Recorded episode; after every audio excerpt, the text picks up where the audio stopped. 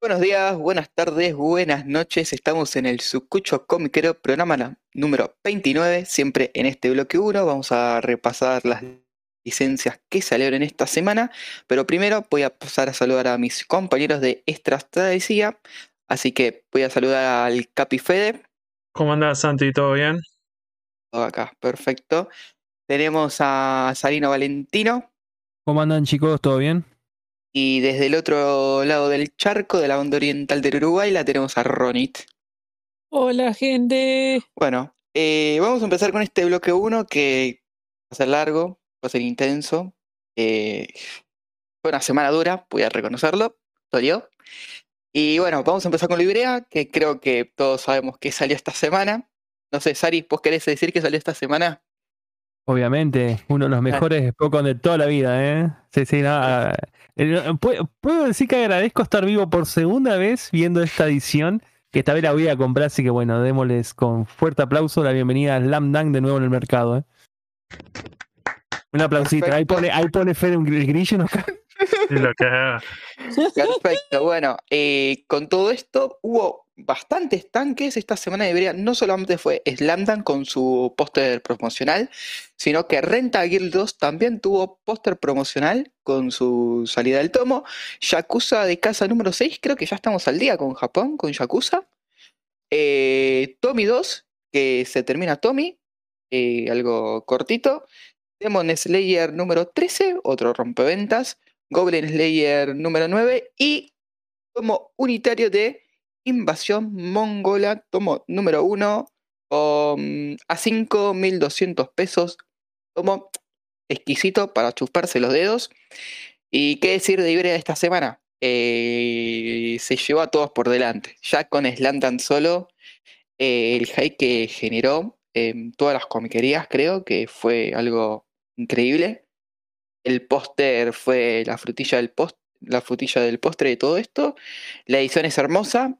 Eh, creo que había algún boludo quejándose de las páginas a color, pero yo le digo que siempre el manga es blanco y negro, así que la verdad que no me cambia tanto. Y la verdad que el que tenga la man que yo tengo un par de tomos, fue también, eh, es media aguada, no es una full color, full color, no, Fede, en eso. Claro, se llama, sí, por lo general es, es bitono, ¿cierto? Por lo general son tonos rojos y... Eh, sí, pero... no, es la gran cosa esas páginas a color. me, me, gustó mucho la tapa, como vino con el efectito. Yo cuando lo escuché y vi que la gente hablaba de la tapa, el efecto pelota básquet, pensé que estaban jodiendo, pensé que era una impresión. cuando lo tocaste lo sentí, quedó re lindo, sí, sí, posta. Sí, quedó lindo.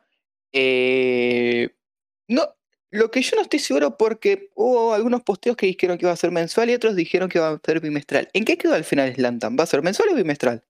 ¿Alguno encontró la verdadera aclaración? me, mataste a mí, yo ni idea. Porque la verdad que como vende... No, yo creo, yo creo que la tienen que hacer mensual porque son 20 tomos. Si no, ¿cuánto? o sea, sí. Si 20 tomos son dos años, si no te vas a quedar casi 5 años. A mitad de año vas a tener un aumento, todavía no un aumento, pero a mitad de año va a estar más de mil pesos. Eh, acá estaba 8.95, eh, un precio muy, muy lindo, la verdad, para lo que es la edición en sí, de lo bien cuidada que está. Nada, ¿qué quieren que les diga? ¿Alguien quiere decir algo? ¿Alguno la tiene, la edición? ¿Le llegó? ¿Le llegó el póster? está hermosa la edición y Perfecto. ¿Querés, querés, descárgate, Sari. Si querés, descárgate. No, no, no, está bien. Bueno, nada, acá, acá en Paraná nos llegó el póster. Eh, le mando un saludo a Seba, que me, atendió la mejor ahí en el templo. Y, bueno, me lo reservó, lo compré todo y no, bueno, llegó. Dijo que iba a tramitar a ver si fue un error, que lo que pasó. Así que bueno, no llegó. Eh, pasó. Así que bueno, eh, vamos a ver cómo, cuál será la respuesta. A ver, si no haces un pago justo esa semana, eh, a Capital hubo muchas comiquerías que no le llegaron, así que imagínate si a Paraná, los de Capital también pasaron lo mm. mismo. Sí, sí, ya sabremos los motivos, así que igual tranqui. Igual la edición está eh, genial, vieja. Es perfecta, a mí me encantó. Me enamoré de la edición de Slam Dunk. Genial, está, eh, para los que quieren saber la traducción, eh, sigue siendo de Gómez de, de Gómez Sainz. De Gómez Centurión. ¿Sabes? Era cualquier cosa. Agustín, el tema que lo que dijeron que fue que la retocaron un poco, pero que no la cambiaron casi nada de la anterior. Yo también lo que había escuchado. No, no, no. Con estas reediciones lo que están haciendo la están como, se llama condiciones corregidas, lo que hace, por ejemplo, ah, algunos modismos. Claro, los modismos, si tiene o algún error de ortografía o de y algo envejeció mal, lo, reinterpretan. Claro, a veces se, dan cuenta, ¿cierto? Cuando lo vuelven a leer, que se dan cuenta que se confundieron. O si no, yo que sé, no sé si esta edición tenía la, original de Ibrea, lo del tema que antes no ponían los signos de pregunta, eh, el signo que abría. En un momento estaban como reacostumbrados solamente a poner el signo que cerraba y ellos no estaban de acuerdo en poner el signo, eh, o sea, tenían un error ortográfico y ahora ya eso sí, lo hacen, escriben bien y queda mucho mejor, pero una boludez. Eh, ¿Tiene aclaración en la traducción o no? No, no. Uh, ¿Tiene, ¿Tiene vos? Sí, pero no, eh, igual lo tengo acá a mano, me fijo, pero lo que sí tiene son eh, un par de chivos, ¿eh? Creo que Hunter Hunter y no me acuerdo cuál más, bancamos un toque. Porque tenía bastante... la, publicidad, publicidad estás hablando. sí, sí, publicidad, sí, ah, publicidad. pero eso es algo normal, sí, eso. Algunos lo tienen, otros no. ¿Te las aclaraciones de traducción que tenía bastante? Que era la de las comparaciones con los jugadores reales de básquet, tenían un par de ah. cosas que, que bueno, era otra información que después terminaban las láser. Sí, no, no tiene, no tiene aclaración, termina. Y lo que hay atrás es la publicidad de Hunter Hunter número 6 y su Subasa 3. Y bueno, hay un chivo de la comiquería de, de ellos también. Perfecto. Bueno, eh, después de otro rompeventas que podemos hablar es de Motosierra número 4, que me lo leí eh, yendo al sucucho, al sucucho de sector 2814, me lo leí en un toque, es hermoso eh, cómo el autor puede hacer algo con acción tan simple, tan básico, en el sentido que no tiene tantas palabras, no tiene muchas, es algo que va a terminar en, en 10 tomos y ya dijeron que va a ser mensual, te lo vi en que vende motosierra, así que vamos con ello. Después, Yakuza número 6, creo que ya estamos al día con, de vuelta con, con Japón. Demon Slayer número 13, quedan unos 10 tomos, 9 tomos, así que va bien la cosa. Bueno, pasamos con lo de Panini, eh, que esta semana sacó su rompeventa, que es Jujutsu número 7, Fire Force, Los Bomberitos Locos, como yo digo, número 4, Doctor Stone número 5, Naruto 21, Noragami 13, Potakoi 6, eso sería la parte del manga, y sacó eh, dos cómics, que uno se llama Tegun, eh, eh, el tomo 1, Solo Miseria, y West Stan Osquar es un tomo unitario. Ah, ese le tengo ganas. Sí, de Brian K. Boga. Dicen que Sí, dicen que es lo más, lo, más flojo del autor, pero lo que a mí me la. a mí lo que me gusta es el tomo unitario, ya primero y principal, no tenés que comprar más cosas, es tapa dura y la verdad que la edición es muy linda. Esto sí, puede aclarar algo. Eh, son eh, mangas import estas dos, eh, estos cómics. Son dos cómics import, no son hechos nacional. Por el tema del precio de si está un poquito más caro en la quería, si es que lo encuentra un poco más caro. Eso, nada más.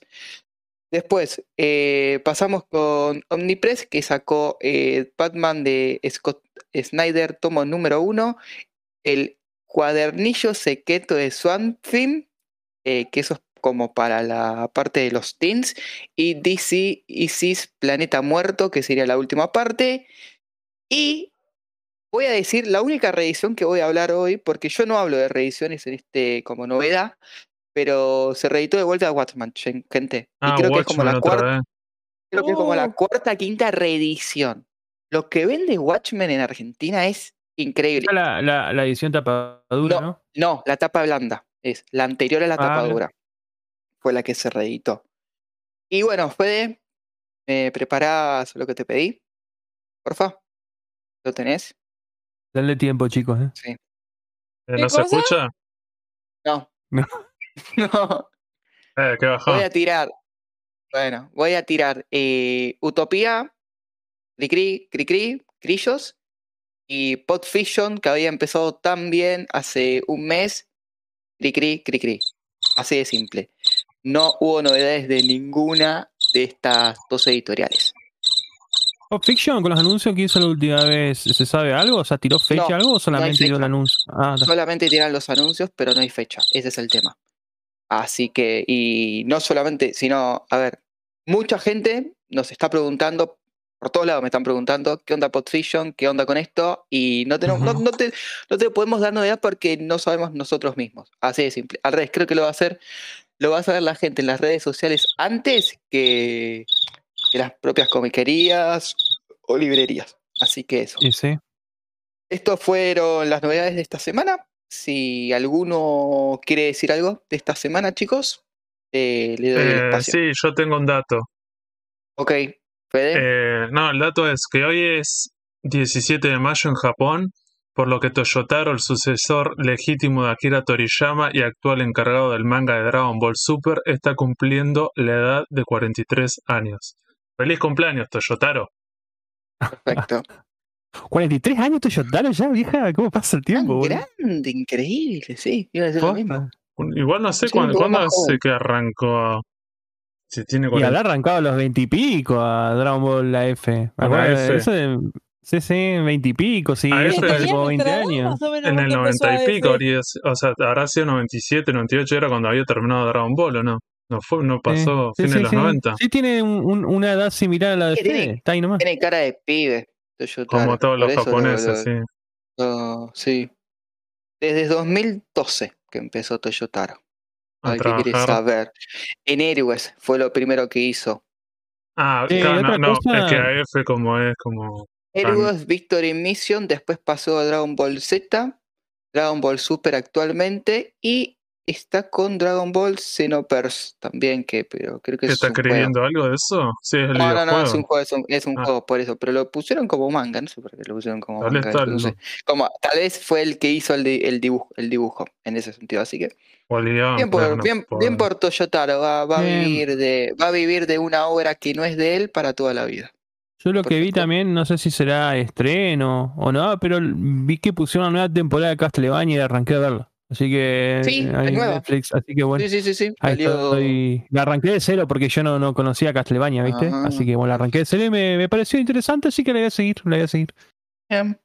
Perfecto. Lo otro que también podemos decir, ya que estamos en la sección televisión y cosas, salieron imágenes de, de nueva serie de He-Man para Netflix. Ah, sí. Eso sí. está a estar bueno. Está Sí. interesante. Hago una pregunta, ¿eso es nuevo o es, o Ah, es la el- misma que hicieron el- hace el- do- en el 2009 por ahí? ¿El remake o no? Hicieron como No, es eh, nueva. Es una nueva. ¿Es nueva? Ah, animación nueva, mirá vos.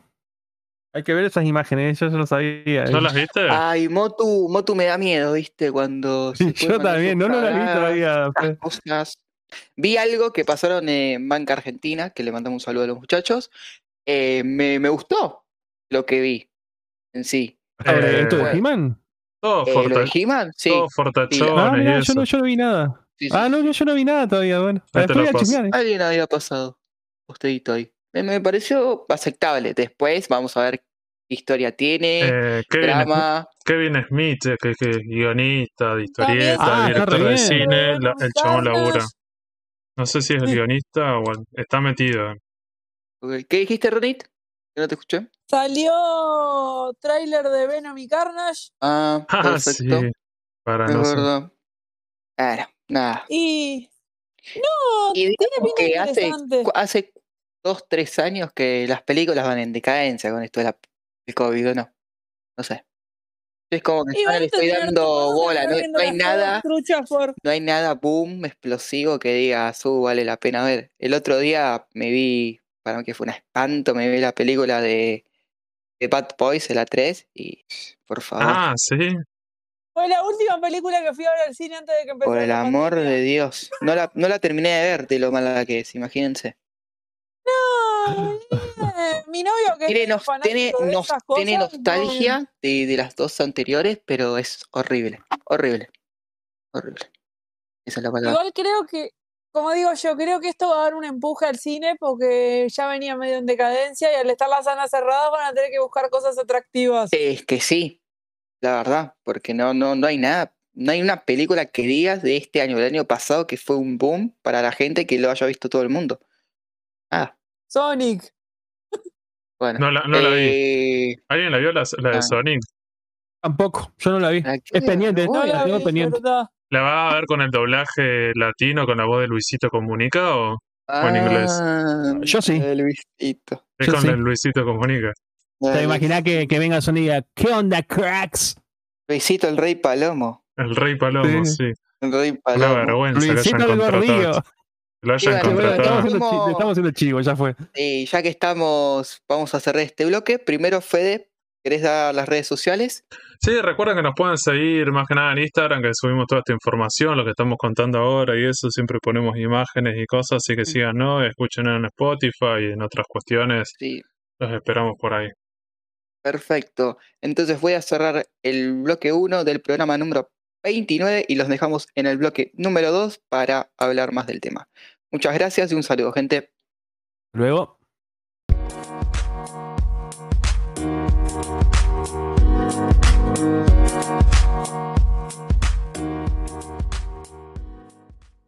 Buenos días, buenas tardes y buenas noches. Estamos en el programa 29, este es el bloque número 2. Quien les habla, Germán Bueno, Sarino Valentino. Lo presento yo porque, bueno, eh, quería darme el gusto de presentar este especial que tantas cosas me, me generó eh, investigando, chusmeando, recuerdos, recuerdas, varios años ya. Este, mm, bueno, hoy vamos a hablar. Bueno, este bloque 2 va a ser eh, titulado como Clásicos de la, literatura infantil en el anime o cuentos infantiles adaptados al anime. Eh, ¿Cómo arrancás este especial? Porque hay cuatro o cinco puntos fundamentales. Lo último que va a ser son un repaso de varias series, varias. Yo, yo puse, tengo 30 r- series para repasar. Veas así al, al, eh, a la rapidez, ¿no? Pero antes que nada, quiero eh, empezar, bueno, diciendo qué es lo que es eh, la Nippon Animation. ¿Por qué, ¿Por qué nombro este estudio? Porque este, este estudio fue fundamental para este tipo de animes. Eh, este estudio nació allá por la década de los 60, 70, en lo que se basó principalmente en hacer un bloque o un segmento, un segmento de, mm, de animaciones, iba a decir experimental, nada, que estoy quemado con lo de Locomotion todavía, chicos. Este, un segmento dedicado exclusivamente a dibujitos o anime eh, para niños. Este, la Nippon Animation tenía el bloquecito llamado World Masterpiece Theater, que ya lo voy a, lo voy a nombrar esto. Pero bueno, como decía, Nippon Animation, un estudio de animación japonés especializado principalmente en la adaptación de guiones y novelas occidentales al anime. Esto es fundamental porque ya lo vamos a ver más adelante. Eh, y bueno, justamente este bloquecito World Masterpiece Theater fue impuesto para la Fuji TV. Fuji TV, ¿no? Perdón mi, inglés malísimo, pero bueno. Este, que emitía cada año alguna de estas historias eh, del que nacieron la mayor parte de los, de los animes que más tarde se exportarían al resto del mundo. Y casi siempre en esos bloques eran cuatro animes o cuatro episodios de anime distinto por año. Casi siempre eran tres. No sé por qué eran tan disparejos los japoneses para la emisión de, de, ese tipo de series, ¿no? Eh, la primer gran obra oficial de este estudio fue El perro de Flandes, que ya lo vamos a reseñar más adelante. Eh, pero antes eran un segmento dentro de la Suiyu Enterprise, perdón por mi inglés malo, que en la que ellos animaron a Heidi y a Marco, entonces por eso es que hay mucha confusión de cuál fue la primera serie. Yo tengo igual otro, otro, otros datos anteriores a eso que son también puntuales para ver si son las primeras series. Sari, te quiero parar el carro. Primero Ajá. y principal. eh, ¿De qué año son las series? De los 70 al 2008. Ok, perfecto. Eh, yo voy a reconocer algo. eh, no vi ninguna. Así que en este programa es todo de Sari.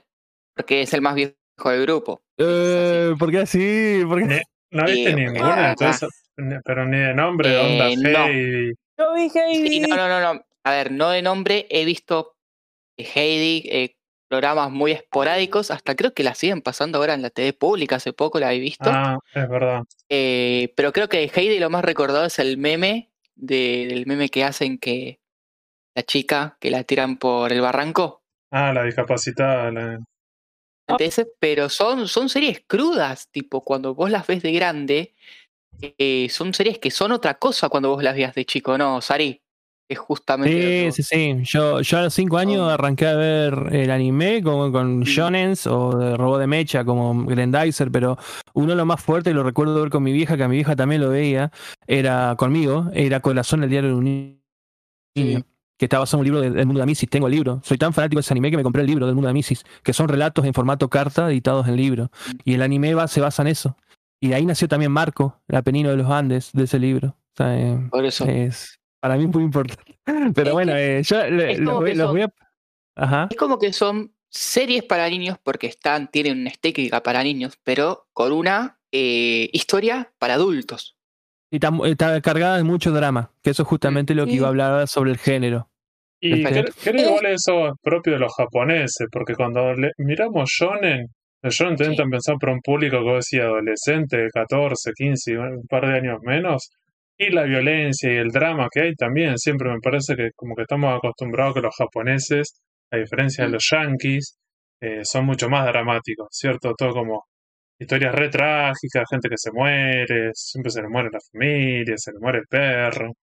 Me parece que también va, va por ahí, Sí. gente más sufrida. Sí, pero a- ahí lo que más recalca es el hecho del género, Fede. El tema del Kodomo, que eso también era como un eje que yo quería abarcar. Y me diste justo la pauta. Porque el Kodomo, o sea, se divide en cuatro partes, pero vamos principalmente a, a explicar qué es el Kodomo. Es una demografía dentro del manga y el anime en historias dirigidas a niños menores de 10 años. Con un contenido Ah. siempre, casi siempre moralista, incitando a los pibitos a mantenerse en el camino correcto de la vida. Eso siempre fue desde eh, épocas antiguas. Hoy en día ya mucho eso no se respeta, por eso mismo que ya desapareció prácticamente el anime de, Nippon Animation. Eh, y las últimas pero- obras que dieron, sí. No, pero el Kodomo, tipo, te digo, mi vieja lo miraba con 19 años, Marco. O sea, ponía la excusa de mi tío, pero en realidad lo miraba con 19, 20 años y mi madre lo, se colgaba como si fuera una novela. O sea, si bien está bien, son muy moralistas, no. Los mensajes que dan también van. van los adultos se lo toman como si fuera una telenovela, por así decirlo. Sí. Sí, sí. Bueno, eso también pasa con los con las series de los mecha, que ya lo hablamos antes. Exactamente. Sí, sí, los sí. de sí. Magic y En, esta, en la parte de Kodomo, acá iba a ser la división, porque me parece re bien lo que dijo Ron, lo que decía Santi, que en realidad yo me iba a basar en la primera, eh, en la primera categoría de, del Kodomo, que es aquella que está de, son historias occidentales adaptadas para Ujú. serie de televisión inspiradas en, de- en historias que son de origen norteamericano o europeo. Casi todas pasan en Norteamérica o Europa. El claro Mm, ejemplo es Heidi Es Omar. verdad. Sí, El claro sí y en los, Al- o en los Alpes suizos. En los tipo, es como- Alpeninos, sí, sí, en En los los Andes, Alpes suizos. Hay uno que fue adaptado, hay uno que fue adaptado acá en Argentina. Acá hay uno que fue adaptado en Argentina Marco, también. ¿no? que- Sí, sí, Sí. sí, sí, sí, sí. exactamente. En los Em, Alpes suizos o piratas también. Es mucho de alta mar. Y, y todas ambientadas. Sí, lo que hoy hablaba con Fede, sí, que sí. tienen todo como un patrón. Se repite Mm. todo un patrón. ¿Viste, Fede? Que el tema del, del- del drama. eh, casi la mayoría de los. Siempre son niños los, Ah. los, los- los protagonistas. Y casi siempre pasa que quedan huérfanos, se van a vivir con abuelos, hay pobreza. Otra cosa fundamental que le decía Fede hoy que yo no lo podía creer cuando leía la- infantil. El, el tema de la venta de niños. Venden los, los, los pibitos como si fueran una mercancía, ¿me entendés? Pero eso fue en la época en la que está. ¿Se eh, sabe a ambientado cuánto se todo. vendía? Digo, no llegan a hablar de Eh, números. de- en una de, ¿Eh? en la de Romeo, en la de Romeo, el cielo, que- la de Celeste dice que lo vendieron a 40 francos. O sea, Ah, pero no, no, sabe, no sabe la Ah. referencia digo, no, de otras No, cosas, como idea, yo parecía a ver cuánto es 40 francos según esa serie que te puedes comprar. No, no, ni idea. bueno. Aberrante. Mm. terrible. Pero, Pero sí, Candy sí, Candy posta. eh. también entra, ¿no? Como un. ¿No? ¿También, la, com- también la compraron? No, eh, Candy Candy como en esto de lo que es cuento infantil, no. Porque en realidad Candy Candy es un yojo. Ah. Eh, pero eh, no, no, no, no, no. Está basado en lo mismo que viste como decías de Kimba, eh, Ronnie. Bueno, Sí. también todas las obras de Tezuka son creadas por él. No están basadas en otro- Igual la mayoría se, se- se- como que la mayoría tienen un- una influencia, ¿no? En todo, hasta en la música lo ves a eso, que hay influencia de otras cosas, ¿no? Pero bueno, en esto no se basan en nada. O sea, lo que es Tezuka siempre escribió su y dirigió sus obras como le salió en la cabeza. Eh, en el Sí. caso de Candy Candy también fue una obra creada en manga, un yojo, y de ahí salió, digamos, a, a la. Te iba, a- te iba a preguntar justo eso. ¿Todas son mangas, Sari? No, no, son todas son todos libros. Todos libros. No existe manga de esto. No existe manga. No existe manga. Me, No, no. me, me Es más, lo voy, a, importante. es- lo- lo voy a nombrar lo último, porque vos fíjate que si vamos a hablar de mangas, creo que puede haber alguna que otra cosilla como Miyuki-chan in the Wonderland, que es de Clamp, que está basada en Alicia en el País de la Maravilla, pero es como muy eh, es distinto porque es como más tomado de otra perspectiva, más medio fanservicero, no, no. ¿viste? O Perfecto, ahora te el, de los cuentos de los Grimm, por ejemplo, que está por salir, ese es Mm. otro. Ah, el de No, no, Pulp Fiction. Te pregunté. Te ¿O pregunté. no? Bueno, Bueno, no o sí, no, sabe- no, no- no sabemos. Estamos en duda Sí. directamente. Eh, duda. así que bueno, de, de- de adaptaciones en, en manga hay poquitas, ¿viste? Hay, Sí. hay poca- Ah, bueno, otra que se basó mucho en lo que es esta, este género que yo lo dije, se lo dije a Fede en, el- en la reseña semanal de lo que estamos leyendo y todo eso, fue mm, este, de Mark of Watzel. Mark of Watzel tiene una fuerte influencia en lo que son las historias occidentales. O sea, es, es impresionante. Nació como manga. Yo no sé si existe anime, creo no. La verdad que no, estoy, no tengo ni idea. Pero yo lo leí y me hizo acordar tanto a la serie esta de Nippon Animation porque está ambientada con, los escenarios, con los personajes, la historia. La historia es un drama, pero dramón, igual que todas estas historias de la Nippon Animation. Así que bueno, eso también es un manga que, si bien este eh, Mark of Watzel no es, eh, digamos, basado en cuentos clásicos, creado por el autor, mantiene esa esencia. Es, es- es re linda, tiene el, el mismo margen, la misma historia que lo que tienen Es todas la las- misma las- estética. Sí, sería, la misma estética, Es la misma estética, sí. Sí, sí. A mí me encanta. Justo eso. Bueno, como decía el Kodomo, ya dije, la primera es esa, basada en historias occidentales. La segunda categoría eh, son aquellas obras íntegramente japonesas, que por ahí al, al público que no es japonés le cuesta, le cuesta leerlo o le cuesta entenderlo. Un ejemplo más claro es Doraemon, por ejemplo, que tiene mucha, eh, Mm. tiene mucha referencia a la sociedad japonesa, está muy ambientada en Japón y por ahí le cuesta. Yamazaki Es, también. es una, es la vida cotidiana japonesa, sería. Es eso. Exactamente, sí, sí, Sí. sí. Eh, la tercera categoría, bueno, esta ya la- eh, dice que se conoce como Hogimuke. No sé si la, prese- la, la nombro bien, pero bueno. Y está dirigido a un público más femenino. Y el claro Sí. ejemplo es Hello Kitty, por ejemplo. Ah, Uh, perfecto. Sí, Yo bueno, acá- llegó a tener una. ¿Sí? Un dato curioso, llegó a tener una portada de Vogue. Es en serio. Pero yo creo que Hello Kitty ya pasa el género de hombre y mujer, ¿o no? Eh, no sé es que Hello Kitty es recontra adaptado hoy en día, sí, es para que, todos. es que justamente es, es como que un hombre puede tener algo Hello Kitty, no sé si lo mirarán tan raro, Eso, porque está tan que, Santi, eso- normalizado. Eso se aplica al yojo. Fíjate que en esta categoría, si Candy Candy fuera basada en un cuento, también entraría en este, en este género. Ah, Pero fíjate que, que, bueno, que ya Candy Candy también lo consumen. Yo lo consumía, a mí me encantaba Candy Candy, viste que por ahí dice siempre es como el público femenino. Hay gente que hay hombres que también miran yojo. A mí me encanta, lean, le- yo leo yojo también, a mí me encanta. Es algo que me gusta mucho, así que. Bueno, esa es la tercera categoría. Y la cuarta es esta la que le gustaría a Martín, que nos abandonó Martín ahí. Ya la cuarta categoría es más, eh, más cercano al shonen. Vamos a decir algo, vamos a ¿Por decir que hoy hay poca Boca? gente porque está el Boca River y nosotros estamos grabando de arriba del Boca River. Exactamente, sí, sí. ya saben los horarios de cuándo estamos grabando, gente. Sí. Así que Sí. Martín nos cambió por un Spokon. Martín nos cambió. Sí, Por el Spokon. Che, bueno, la, la cuarta categoría. ¿ah? merch oficial de, de Nippon Animation. Ah, mira. Terrible. Eso va para el Instagram después, ¿eh? Sí. Mirá el alto merchandising. Buena figura. Bueno, la cuarta categoría, como decía, es es la, la cercana al género shonen. Que es conectada directamente, pero exclusivamente para vender con franquicias, obviamente, de juguete y videojuegos. El claro ejemplo es Pokémon, Digimon, Medabots, Medabots. Esas son las Uh, cuatro categorías principales. Las cuatro categorías de las que se divide el Kodomo. Algo que totalmente para mí esto fue nuevo, porque yo nunca me. me- me- me- eh, gracias a estos podcasts yo me, informo muchísimo, posta. Hagamos todos estos especiales. Eh, bueno, bueno, me voy a enfocar más que nada en las primeras, en la, primer, en la primera categoría, que son las adaptaciones de historias occidentales. Sí. Eh, bueno, para arrancar, yo creo que acá, chicos, si quieren cortarme, córtenme. Si quieren preguntar, yo voy a empezar a hablar y Hasta no ahora, hasta ahora, hasta ahora vamos bien, Sari, así que tranquilo. Bueno. Tranqui, tranqui. La, la primer serie que yo tengo registro, y esta la vi, ¿eh? Porque la vi hace poco en VHS, que va, no, no completa, pero sí que tengo como tres VHS. Se llama Los Duendecitos Valientes. Este anime, Ah, me obviamente, sí, sí, perdonen por lo que lo voy a nombrar, pero es Bouken Korobokuru, el nombre japonés. Y está basado, y ojo, eh, está basado en un libro, Historias de Duendes, escrito por Satoru Sato. O sea, está basado en un propio libro de un japonés. Que esto fue rarísimo porque más adelante la Nippon Animation se enfocaría en los occidentales. Sí. Eh, es lo que abarca también varios cuentos del norte de Japón. Y esta, bueno, esta es la historia de Eiji, un pibito, conoce una pareja de duendecitos llamada eh, la duendecita Love Love y el inseparable hermano que también es un duendecito Coast Coast. Y bueno, ellos eh, ayudarían los dos a Eiji en el día a día, en los problemas diarios que se presentan. Yo tengo varios VHS de esa serie, son, los presentan Ah. como película, pero son episodios. Y esta serie, y presten atención al dato, sirvió como inspiración para creaciones posteriores del estudio Ghibli.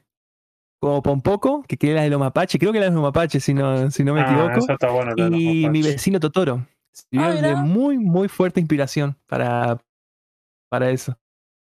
No Eh, la serie con 26 episodios. Corrió a cargo de extintos estudios de animación llamados Aiken y Topcraft. No los conocía, la verdad yo no los conocía. Y fue emitida entre el 73 y 74. Ah. O sea, Imagínate, estamos hablando de varios años atrás. ¿eh? Otra que le sigue también de ese año, que yo para mí, esta me encanta, esta la debe conocer Fede. Esta es Fables of the Green Forest, que bueno, las fábulas del verde bosque. ah, Eh, que- del bosque. Eh, está- este, este anime era hermoso, yo lo miraba en una visión, boludo. bueno, lo pasaba Cablín también. Bueno, eh, este anime, este anime está Eh, adaptado a una serie de libros. No, lo que te iba a decir, digo, vamos a compartir después en el Instagram imágenes, porque por lo general lo que tienen estas series, como son muy de temprana edad, cuando vean las imágenes en el Instagram las van a reconocer, pero es como en este momento es un consumo muy temprano y como que vos mirabas y mirabas dibujitos, no le das tanta bola, entonces, pero cuando lo mirabas vos decías, ah, Eh, iba a decir lo mismo. sí. era eso. Esa tapa que compartiste de los duendecitos valientes, Fede, la tengo. Esa la tengo. Dudo que no sea en scan mío. es- Pero bueno. Este. Che, bueno, sigo, sigo, perdón, no sé si alguien quiere. sí, sí, no, no, no. Va- Tranqui. Dale que venís, Ahora todavía no, todavía no yo- chocaste.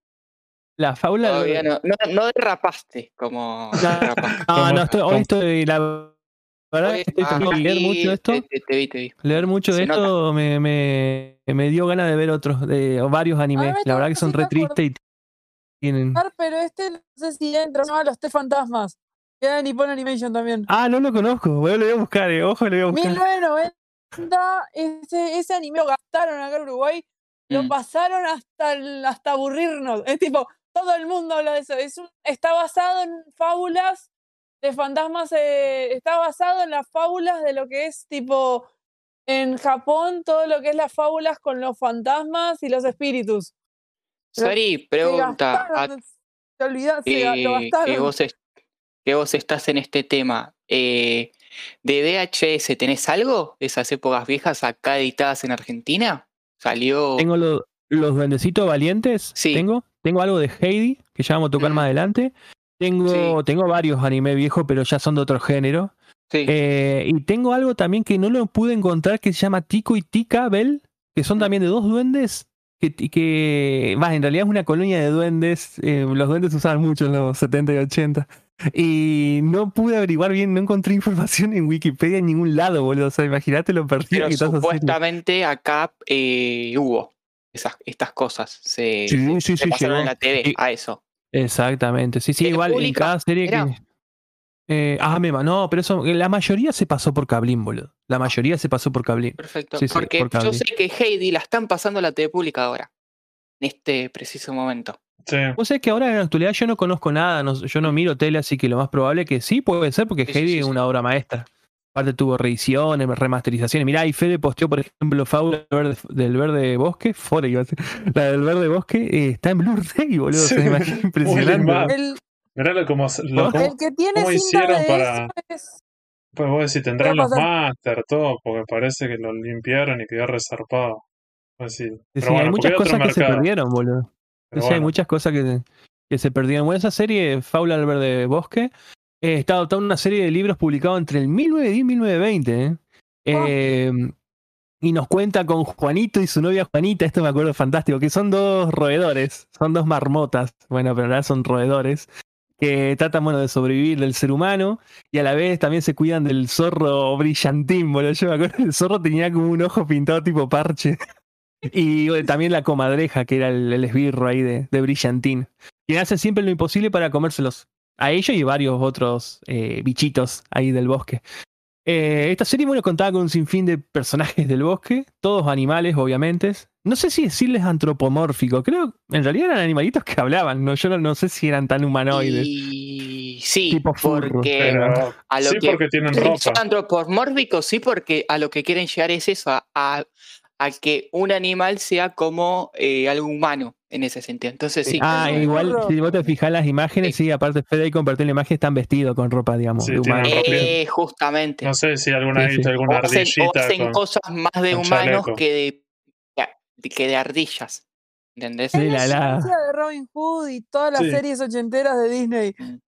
Sí, que, que en bueno, realidad... Alvin y las ardillas eran. Que en realidad, furros. sí, para ver una ardilla con chalequito, solamente la puedes ver, no sé, si te vas eh, en la temporada de verano al bolsón, y bueno, tal vez estás un toque consumiendo alguna sustancia que, bueno, hoy en día no son tan ilegales, bueno, en realidad para Ronnie no son ilegales, y voy a decir, de esa manera creo que es la única manera que en la realidad verías una, una ardilla con chaleco. Che, bueno, esta serie contó con 52 episodios. Se emitió en el 73 por la Nippon Animation. Acá aparece Nippon Animation. Pero Ah. aún todavía no estaba creado ese segmento del el World Masterpiece Era Theater. era una serie no más para ellos. Sí, sí, una serie. época. Exactamente. Acá arranca lo, lo, lo más picante. Mm. Año Y Fábulas del 1974. Bosque, ¿Sí? El único, la única persona que sé que tiene cintas es Matías, un proyecto Magic Kids. Él tiene una que no sabe si es de Cablin o del Big. Porque no tiene logo y sabe que es de los años 90. Eso de Cablin. De, por- de cabeza que Cablin, porque yo Big Channel la viví ya más grande y nunca pasó eso. Aparte de todas las revistas y todo. No, pero eso es Cablin. Porque Cablin pasó toda esta serie. Incluso hasta la, la- el Nippon Animation animó, creo que el Nippon Animation animó la, la serie de anime de la pequeña Lulu. No sé si alguno se acuerda. Ah. Sí. Tuvo formato anime C. Y bueno, Cablin también pasó. Pasó, Cablin pasó tantas cosas que en Wikipedia hay un 10% de lo que pasó. Pero bueno. Eh, siguiente anime, ya en el año 74. Estamos hablando de Heidi. Este, eh, este anime se inspirado en el libro, bueno, homónimo, de la escritora suiza Joanna Spiri. Eh, que la historia de Heidi, ¿eh? una niña de 5 años de edad, huérfana de padre y madre. Ya arrancamos con, con el Ya huérfano. arrancamos los mal, sí, ya arrancamos. Sí, y la llevan a vivir con el abuelo. Obviamente el viejo era recontractiva, no estaba contento de cuidarla, así que bueno. Pero la ternura y alegría de Heidi, que siempre sonreía, eh, hace que, que de a poco bueno el viejo vaya cambiando de carácter. No solo con ella, eh, sino con el resto de la gente, porque él era conocido en la ciudad como el viejo eh, mala onda de, de- de- de- de- de la ciudad. Este. Bueno, Heidi se encariña con la vida en las montañas y no se quiere ir. Hace amistad con un pastorcito, el famoso Pedro. Y bueno, juntos toman, digamos, eh, los paseitos por la montaña, el pastorear las cabritas. En los Alpes Eh, suizos, sí. Exactamente. Y bueno, este, ella se gana el cariño de todos, eh, incluso es la abuela de Pedro, una anciana, que era bastante media hortiva al principio. Yo creo que después termina como un- hay un amorío de infantil entre Pedro y Heidi. Bueno, esta serie tuvo 52 Pero episodios. no se insinuó a nunca nada. No, no, no, no, no, no, eso, es- ¿viste? Porque es como es que. total- totalmente Por eso, infantil esto. ¿eh? por eso, por no, no, eso. no hay no, connotación no hay sexual en ningún momento. Sí, sí, sí. Acá no, por las dudas, chicos, acá no va a haber ni fanservice, nada de eso, porque esto es todo, mucho drama. Todo orfa, Ah, puro huérfano, puro llanto, o sea, es muy bajonera Una este, este en Heidi, ¿el abuelo le pega a Heidi? Eh, no sé si sí que le pega, creo que le da, bueno, lo que nosotros le decimos chirlo, pero viste Sí. que los ponjas son muy extremos en eso, son Sí, muy como un poco más efectos. violentos. Sí, sí, Sí, sí, sí, sí, se toma así. Bueno, pero igual eh, está mal eso. Pero bueno, el, el, si la- el cuento clásico es así, así lo retrata, así lo retrataron los japoneses. Igual los japoneses siempre fueron eh, muy, muy expresivos en, en lo que es en el anime. O sea que. Y más en esa época, así que no, no, no sé que no nos llamaría tanto la atención. Esta serie contó con 52 episodios. Lo emitió en el año 74 la Nippon Animation también.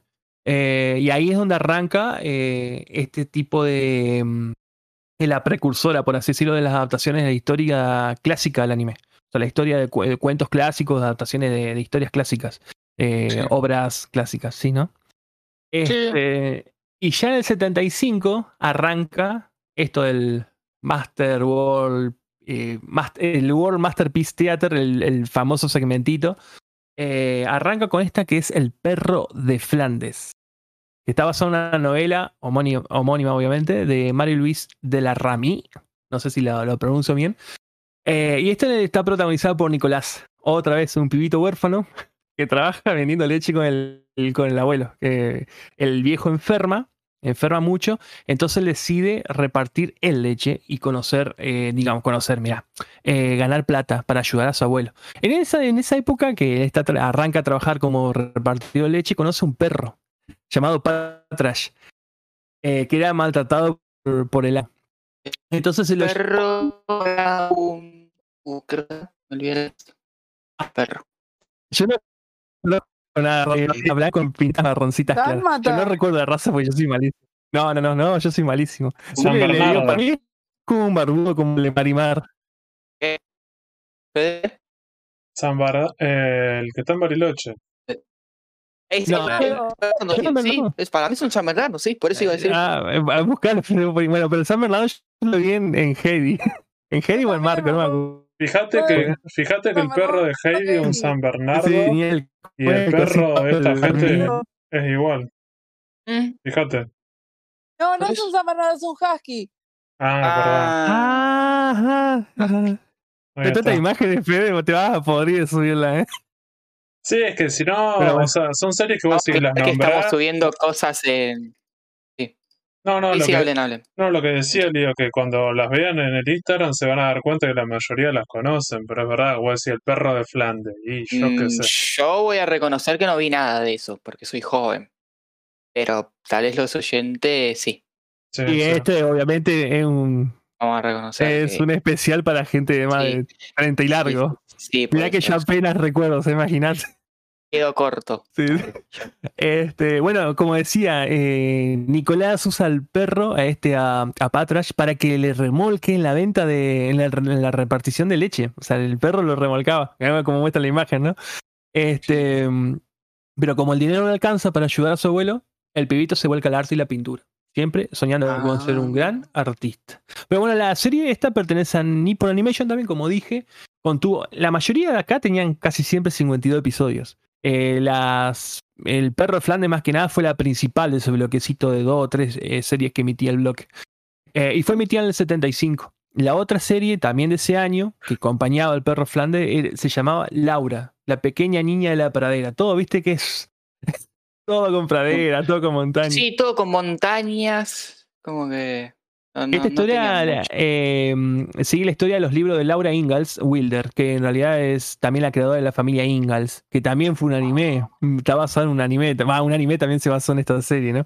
Eh, que al igual que en las novelas, series de televisión, eh, es, ella, es ella misma, Laura Ingalls, como autobiográfica, que, que cuenta cómo ella vive en- con su familia en la pradera en América del Norte donde en esa época, ah, recordemos, había indios, había mucha guerra civil, y todo ese bardo.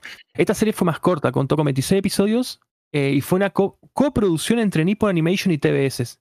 TBS, perdón, porque eh, Nippon siempre, casi siempre trabajaba con Fuji, creo que Fuji TV. Eh, no sé, ¿alguno quiere decir algo? Si no, sigo, ¿eh? Yo estoy re mal No, no, embalado. no, vos seguís porque yo no puedo hablar de nada. Yo lo único que voy a decir prefiero- es que cuando vean las imágenes, otra vez una nenita, un perrito, siempre me parece como que se empiezan a repetir. Como que estéticamente serie- lo mismo, Sí, sí, ¿o no? Estéticamente es lo mismo. Y lo que yo veo, colores pasteles, ¿o no? Tipo como colores. Eso es clásico de la época, es Mm, clásico de la época. Es algo que yo siempre critiqué, Santi. Viste que yo digo, hoy cuando digo una serie nueva es brillantina, es porque Sí. tiene mucho efecto. En cambio, esa serie a mí me encantaban esos colores así, bien vintage. Eh, pero bueno, eh, son gustos, viste, Ah, pero, personales. pero, pero- no, yo lo que iba a decir, imagínate describirle a una persona, una serie que es de un nenito o una nenita que murió sus padres y viven en el campo con un perrito. Puedes decir, ¿cuál es? Sí, a ver, yo lo- siempre lo aclaro, para mí son como historias de telenovela. Son historias tristes para un público que se adapta infantil, pero en realidad que sería más para un público grande todo lo que estamos viendo. En ese Sí. sentido. Vos sabés que O sea, muy eh, sencillo. la- nos- acá en Argentina, lo que fue Amigobio, Cebollita, podríamos decir, y Chiquitita, yo creo que son, no son más encuentros, ¿no? Pero son tipo Codomo también, ¿eh? Codomo porque, digamos, son todas Ajá. obras para niños, no hay, no hay sexo, eh, no Ah, se muestra, ah, no hay perdón, contenido ah. adulto, digamos. Sí, sí, pues. No hay fanservice. No hay fanservice, no sé. Exactamente. Y es raro en los ponjas no meter fanservice. Acá, viste que los, los japoneses siempre meten. Sí. Porque todavía no lo tenían acostumbrado. Sí. en ¿Qué es esta eso, época. fue del último que pasaste? No, ese lo ¿Yo, compartió? Ronit. Los tres Ah, Roddy, Roddy. Ah, esa es la que decías vos. yo te decía de Nippon Animation. Es de la- salió en el año 90 al 91. Fue también cortita, unos eh, 50 y pico, 50 episodios. La animó Studio. Pierrot. Y está basada en. Para acá está en inglés. Porque lo tengo que buscar en inglés. porque En español no está en Wikipedia. Está Viste, Fede, que-. Fede, ¿viste que el, el fantasmita abajo parecido a Doraemon? Sí, es que sí. Sí. Está basada en el libro de los tres fantasmas pu- publicado por Poplar. También estaba en ese mismo. es- son tres, tres fantasmas que tenían diferentes empleos. Te juro que nunca, nunca sentí nada de eso, ¿eh? Mirá, Y es más, encima de los tuvo rayos 90. sabanizador. Todavía. ¿Eso, ¿Eso lo pasaron ahí en Uruguay? Sí, en Uruguay lo pasaron hasta el año 2004 Uru- y Uruguay es dejaron de pasar porque se quemaron Sí. las cintas. Se quemaron de que se prendieron fuego. Si no, lo- risa, lo- lo pero. pasaron una y otra y otra y otra. Era un clásico, tipo, pones, eh, pones el intro de eso en cualquier, en cualquier cosa y es la infancia noventera de cualquier niño en Uruguay. Usted era torneo de Ronnie, pero eh, acá nunca, yo nunca vi ese dibujito, ¿eh? Yo creo que acá nunca se pasó. O sea, los primerearon, boludo. Y Bueno. se ve que tenían acuerdo con Nippon Animation y Canal 5 y dijeron, bueno, marche, para adentro. Acá, mira, yo creo que acá se pasaba todo, todo, todo pirata, y más en esa época, los 80. Sí. Sí, Ya, bueno, 50 año episodios. 76. Y aparte, la, la, la- la animó Estudios Pierrot, que tipo, es un estudio grande. Sí, ¿No? mirá, respetan el, el color pastel también así, vintage. Sí, Como me sí. encanta la animación. Eh, bueno, seguimos con el año 76. Acá llega Marco de los Apeninos de los Andes. De los Apeninos Eh, a los Andes. Sí, esto, bueno, esto fue como le, le contaba hoy, fue incluida en la novela italiana Corazón del mundo de Amisis. En realidad está- hay dos historias que se desprenden de ese libro. La de Corazón, el diario de un niño, y Marco de los Apeninos a los Andes. El libro estaba en formato cartas, pero redactan eh, como toda la historia en formato cartas que redactan lo- los protagonistas. Eh, esta trata la historia de Marco Rossi, un pibito italiano que vive con los viejos y eh, su hermano se llama Antonio. Y por culpa de la grave crisis que vive el país, que siempre hay crisis económica, eh, acá es donde la madre de Marco debe partir hacia la Argentina por un trabajo para poder ayudar con los gastos. Rarísimo que venga acá. Pero bueno, era otra época. Este, durante años se mantenía en contacto por carta, pero de golpe dejan de llegar y eh, Marco dice, bueno, me voy a Argentina a buscar a mi vieja. Llega, eh, logra llegar con la mamá, pero descubre que tiene una enfermedad mortal. Eh, gracias a la visita de él y al trabajo de los médicos, la madre de Marco recupera al fin la salud. Eh, vuelven a Italia para reunirse con su familia y tarán- termina la historia. Yo estoy spoileando todo a todo esto. Yo no sé si... Y bueno, es un spoiler que pasó hace 30, 40 años. Tampoco es un Igual- spoiler. Pero- sí. ¿Sí, Marco es un anime que es un clásico en Argentina justamente por la movida que tuvo con el tema de identificar a Argentina y creo que fue algo que marcó bastante en los años 70 en Argentina mismo a todo lo que es la, los niños y adolescentes en esa época. O Mm. por lo menos eso es lo que me- me- el mensaje que me llevó a mí. Yo, yo pregunto, Fede, ¿esa, esa última foto es posta o...? Eh, sí, sí, eh, fuente internet. O sea que, que es verdad. Hijo de puta. No, Después la van a ver esta foto, la, la que se encuentra Marco. con- No, ¿y esa también? Mirá, Sí, sí. Sí, sí, Ah, por eso, porque el pibe vive en Argentina. En realidad creo que sale de La Pampa y va, camina hasta Tucumán. Creo que en una parte como que el chiste es ese, que como que...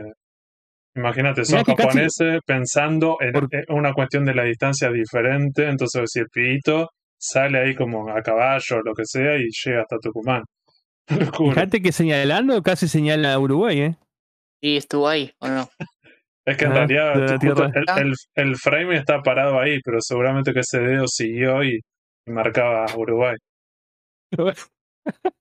Bueno, esta también fue una de las series más clásicas de Nippon Animation. También contaba con 52 episodios y se emitió en el 76. Y en el 77 arranca Remy. Esta Remy tuvo una banda de secuelas, precuelas, remakes, reboots. Esta es, está basada en la novela Sin Familia. Acuérdense que todas se van a basar en la misma novela. Del escritor francés, francés Héctor Malot. Eh, perdón por mi pronunciación, soy malísimo, pero bueno. Eh, lo vuelvo a repetir porque yo con los apellidos me caí de golpe, boludo. Ni hablar los nombres japoneses. O sea, directamente digo el nombre eh, con el doblaje, o sea, no, ya no me importa nada. Este, y si bien, bueno, tiene nombre similar a Remy, la niña sin hogar, también de, de, Nippon Animation, no tiene nada que ver ni siquiera con Perrin, que Perrin también es otra, otra, otro anime de, de la Nippon, que ya adelante vamos a hablar, este, que también es del mismo autor, o sea, son todas la misma novela, están todas basadas en lo mismo. Eh, esta historia, bueno, trata sobre un pibito que es Remy y que a los 8 años, escuchen esto, eh, fue vendido por su padrastro a un actor ambulante italiano para trabajar como ayudante, actor y músico. Ya ahí ya te dicen más o menos en qué va, ¿no? Este, Sí, y no va a obviamente. pasar nada bueno. Y bueno, la historia es obviamente esa cómo él quiere lograr desprenderse de eso. Y obviamente está llena de situaciones dramáticas y es larga. Tiene 51 episodios, ¿se imaginas? ¿Podrán pasar para ver eso, eso. el día de hoy en la tele? Buen pregunta. sí. Sí, tal vez Sí, no pasa en ¿cómo el primer no? capítulo que es el fuerte y te pasan los demás. O, te, los- o te censuran esa parte, viste, que acá Yo, se ha censurado cosas y te una- censuran ese frame y ya Sí. está. yo tengo una pregunta. ¿Por qué el perro, que es un perro blanco, tiene un sombrerito como... ¿Qué vendría a ser? Me mataste. Ah, porque el perrito actúa para el circo. Eh, act- eh, sí, bueno, actor y músico es supuestamente el vago que lo compra. Entonces, como que hacen act- actuaciones callejeras, tipo Ah. cirqueras. Y bueno, tenía un No es que es un perritos y cosas así. Está bien. Eh, sí. eh, Sí. Bueno, ah, eh, me corrijo acá, esta serie no es de Nippon Animation, sino que de oh, la que yo tanto quiero. Esta serie es de TMS. Se emitió en el año 77, contó 51 episodios. Em, también el mismo año, eh, esta sí de Nippon. Estamos, esta, si querés buscarla, va a ser muy bizarro, eh, Fede. Rascale el mapache. Esta, esta historia no, no tiene mucho, mucho dramatismo, nada, porque en realidad es, digamos, más simple. Eh, se basa justamente en la novela homónica de Sterling, Sterling North y nos cuenta la historia de un año en la vida del escritor mismo, en la cual tuvo una tierna amistad con un mapache. Es que el perro un- soldado. Ah, para mí era eso, ¿cierto? El Tiene perro soldado tiene eh, un anterior. sombrero como. Sí. La anterior, el perro es un soldado. Ah, Sí, repasado, mirá. Fíjate, si vos lo Mm. ves, me parece... Sí, sí, Sí, sí, es un, es un de sombrero de batalla. es como. Golden. Golden Kamuy. Sí. Ajá, mirá, ajá, estoy viendo. Voy a tener que ver esta serie, ¿eh? Voy a tener que ver. Eh, como siempre, vendiendo humo yo. No, bueno, pero tal vez empezó siendo soldado y después hizo trabajo en el circo. Eh, habría, que, habría que verla así, la serie. Eh. Andá a buscarla, andá a contarla del No, va- 70 y pico la serie. Vamos a compartir una imagen que se llama de una página de internet que dice 20 momentos de desgracia de Remy. 20 momentos de desgracia. Qué limado. Bueno, seguimos con el 78, Perrin sin familia. Esta es clasiquísima, clasiquísima. Esta es la coloradita con, con las cos- la Creo que sí, esta es la coloradita flaquita. Eh, así la, la conocimos acá en Latinoamérica como eh, eh, Pelín, la habíamos conocido acá. Esta Ah, también está mira. basada en, en la en la novela En Familia, justamente del mismo autor anterior. Esta es la historia de Perrin, que, bueno, como siempre, comienza con la muerte del padre.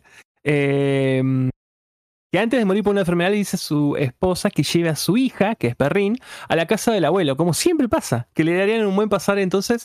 eh, esta chica eh, Perrin y su mamá emprenden el viaje. Eh, obviamente el viaje la madre enferma, como todo drama, siente que va a morir y ahí es donde ella, antes de morir, le cuenta a su hija que el abuelo, a donde la lleva, no la aceptó nunca como esposa del hijo, vendría a ser, ¿no? Y obviamente eh, nunca la aceptarían a Perrin, pero como todo el tipo de historia, ella con su alegría, con su sonrisa, se termina eh, ganando el cariño de todos, obviamente. Esto sí es un tramón posta, con todas las letras. Eh, contó 53 episodios, fue emitida por Nippon Animation en el año 78. Eh, ah, perdón un segundito. Que voy a. Perdón que mi máquina eh, me salta error que se quiere reiniciar. Mil disculpas. Ay, que hasta se, se, cae todo y no, no, no vamos a hablar nada. Eh, Fede, ¿sigo? No que sé que querés preguntar algo. No, no, por eso lo, lo que veía que vamos a dejar también el póster de Ujú. Perrin sin familia, también es igual, es, una, pi- es muy parecido a Hey, cierto, volvemos a ver los mismos elementos de- Mm. del, del paisaje, el, el perrito, como que vas identificando las mismas Acá cosas. Acá, bueno, acá en la última, es la, la última de la década del 70. Imagínate, tenemos como tres décadas todavía. Nada, mentira, pero la voy a hacer, la voy a hacer rápida, eh, prometo terminar rápido. Esta es Ana de las Tejas Verdes, se llama. Año 79. Esta tuvo muchas precuelas, incluso una serie live action que fue conocida hace poco, no sé si en Netflix. Eh, no, no recuerdo bien qué, plataforma estaba pasando esa serie. Eh, eh, fue escrita por, bueno, como homónimo, ¿no? Ana de las Tejas Verdes, en la historia, eh, Lucy Maud Montgomery. En este caso, la historia se basa en dos hermanos mayores de edad, donde deciden adoptar a un niño para que les ayude en la granja. Son hermanas, o sea, una hermana y hermano, o sea, mujer y varón que son hermanos que deciden adoptar a un niño. Eh, cuando van a buscarlo, no encuentran ningún pibito, pero sí eh, una nena de cabello rojizo, llamada Ana. Ahí el nombre de la serie, ¿no? Eh, en donde que la, habían abandonado. Entonces, los hermanos no la quieren llevar porque estaban esperando otro niño. El niño nunca llega, nunca llega la persona que le iba a dar la adopción. Y se llevan a Ana. Fíjate el, todo el drama que hay ¿no? en esto. Y se llevan Ana. Eh, que le ven la sonrisita bebita y los convence y bueno, lo llevan. Este, y ahí se dan cuenta que es como la mejor decisión que pudieran haber eh, eh, tenido porque la nena crece, le da lo mejor, los considera como padres. Este, este anime, como dije, del 79, lo pasó Nippon Animation, clásico, con 50 episodios. Y en el año 2009, que lo, ya lo vamos, es la última, tendría una precuela de 39 episodios, también de la mano de Nippon Animation. Esa, ya vamos a entrar en eso porque en realidad anduvo ahí con unos problemitas Nippon Animation. Eh, llegan los 80, llegan las aventuras de Tom Sawyer. Eh, corregime, Fede, ¿es Tom Sawyer? no sé Sí, si es Tom. Sawyer. Sí. Tom Sawyer. Bueno. Eh, esta, bueno, la historia homónima, ¿no? Fue escrita por Man- Mark Twain. eh, en donde Tom Sawyer es un pibe con todas las mañas, en donde se la pasa la mayoría del tiempo con el mejor amigo que es Huck Finn. En realidad, yo creo que es Huckleberry Finn. Finn. Sí, Sí, acá dice sí, sí, Huck sí, Finn. sí. Bueno, este, donde comparten todo tipo de bardos. ¿No termina siendo como un amigo imaginario? Al final, Eh, Ahora me mataste. No, ¿Por qué me no mataste? es imaginario. no. No, no, creo Ah, que no, no, no. No sé por qué lo, lo pensé que sí. Bueno, en el anime, ellos descubren, los dos juntos que andaban en todas, descubren oro oculto. En el que obviamente tiene todo un trasfondo oculto de una mafia que hay en la ciudad. Ellos Mm. tienen constantemente, se vuelven media hardcore. Es un shonen clásico de aventuras esto. Eh, bueno, así arrancan los 80. anime- eh, también fue animada por Nippon Animation y tuvo 49 episodios. Ajá. Sigue el 81. La familia Robinson, boludo. Se habrá cansado Canal 13, me acuerdo de la pasada. Esta está basada en la novela suiza de Johann David Weiss.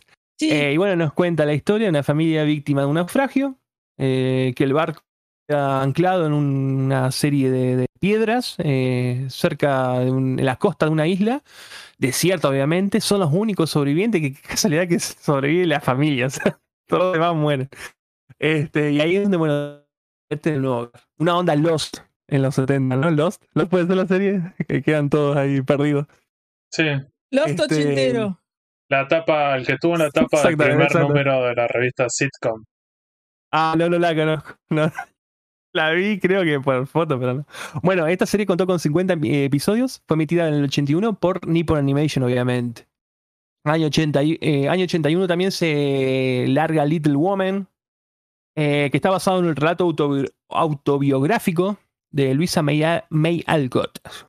de su vida propia con sus tres hermanas en, en la década de 1860. Siempre tienen eso con el 1800 o principio de 1900 en la que, bueno, el viejo de ellas eh, pelea en la guerra civil norteamericana, un género que me encanta ese, que siempre lo vi, una guerra sin sentido, pero bueno, es parte de la historia, me gusta mucho. Y ellas viven con su mamá, que es una mujer bastante estricta para lo que, bueno, en la época obviamente, ¿no? Eh, y la historia básicamente cuenta cómo las hermanas crecen, encuentran el amor y encuentran su lugar en el mundo. Eh, esta serie contó con 26 episodios, emitida en el año 81. Y esta fue por Toy Animation, la sagrada Toy acá apareciendo.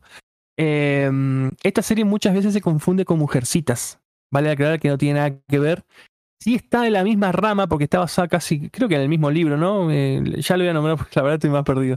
Pero sí esta no, no tiene nada que ver con, con Mujercitas, que muchas veces se equivoca la gente. Eh, acá sí, año 81, man, Gia, corazón. Corazón, corazón, siempre sincero. perdón, perdón, que me toca el, me toca el corazón, me aposta. Esta es genial. Yo la miraba con mi vieja, man, nos llorábamos la vida. Yo tenía 5 o 6 años mirando esto. ¿Cómo se Bueno, esto está llama? basado en el libro Corazón, el diario de un niño.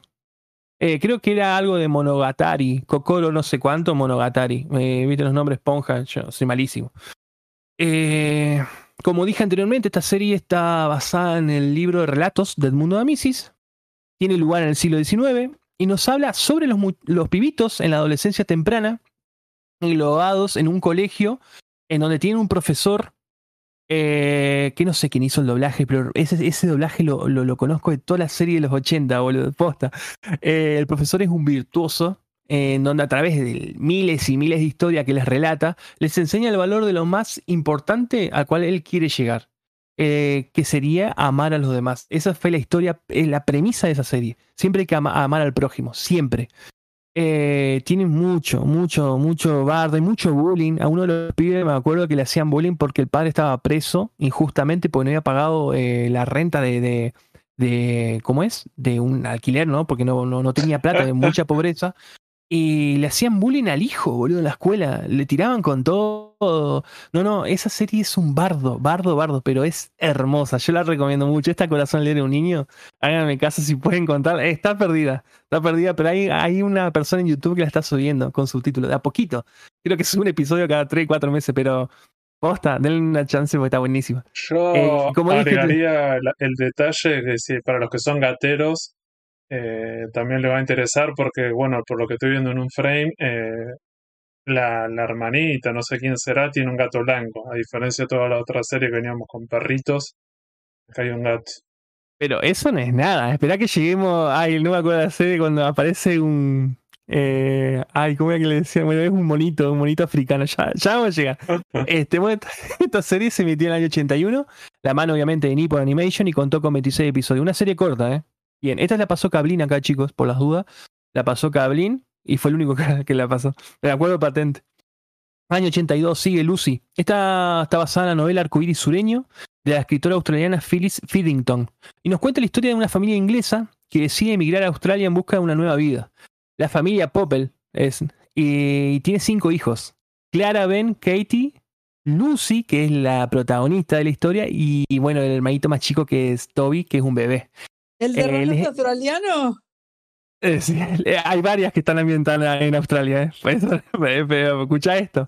Eh, Les, les encanta el lugar. Pero como obviamente la- no le empieza bien económicamente, el viejo, o sea, el papá de la familia, se vuelca al escabio, o sea, se vuelve alcohólico. Eh, en, en eso, Lucy se extravia, que era la más chiquita, ¿no? Se extravia, se golpea la cabeza eh, con un carro y pierde la, o sea, pierde la, la memoria. Lo encuentra una familia, escuchen esto porque es ultra Como- grosso. como Lo encuentra una familia que la adopta porque les hace, le- les recuerda a la nena a, a la hija que ellos ya habían perdido, perdió una, una nena. Se encariñan tanto con Lucy que al tiempo ella recupera la memoria, vuelve con su familia verdadera. Eh, y esta familia que no acepta que Lucy se vuelva con su familia verdadera, le, ve la pobreza de la familia Popple, que es la, la familia Lucy, ve la pobreza que tiene y le quieren cambiar tierras por la tenencia de Lucy. Yo te juro, yo escucho y digo, no pueden ser tan hijo de puta.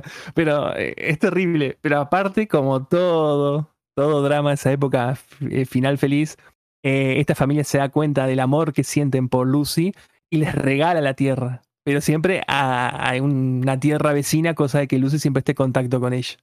O sea, eh, totalmente. A ver, y esto lo mirábamos con 10, 11 años. Bueno, esta serie se emitió en el 82. 50 episodios también. Clásico de Nippon Animation. Año 83. Las montañas de Ana. Eh, esta está basada en una novela llamada Los tesoros de la nieve. De Patricia John. Patricia John. Eh, y bueno, la historia está basada en Ana, quien vive con La- su familia en ¿cómo los Alpes. llama? Las montañas de Ana. Parece título de película porno. Sí, boludo. Perdón, gente, perdón. Este Fede con, ser, ¿o con no? sus comments. sí, el cabeza mórbida, sí. Este, bueno, esta es la historia de Ana, que vive con su familia, obviamente, en los Alpes. Y bueno, su mamá murió dando luz a, a lo que fue su hermanito, llevado Dani. Ella tiene un valor sentimental con el hermano impresionante, aparte por el tema de lo que lo une con su mamá, la muerte y todo eso. Eh, y ella tiene su mejor amigo Lucian, que son inseparables. Pero un día pasa un accidente donde Danny es muy lastimado eh, y todo apunta en que fue este pibito Lucian el responsable, el mejor amigo de ella. Esto ya es un dramón eh, medio sentimental. Esto hace que- Ana eh, le origine un odio, pero no lo banca ni a gancho, al que era su mejor amigo, ¿no? Y la serie gira en eso. Como ella tiene que pelear consigo misma para perdonarlo y él, él demostrar que es inocente y no hizo nada. La serie tuvo 48 episodios y fue emitida en el año 83, como dije, de la mano de Nippon Animation. Eh, che, ¿viste ese diseño de Fede del que pasaste vos la foto? Se nota como que más nuevo, ¿viste? Más remasterizado. Es Sí, raro para una fíjate- serie del 83. Fíjate que como las versiones ya en DVD, para mí le metan remasterizaciones hasta la tapa y eso, sí.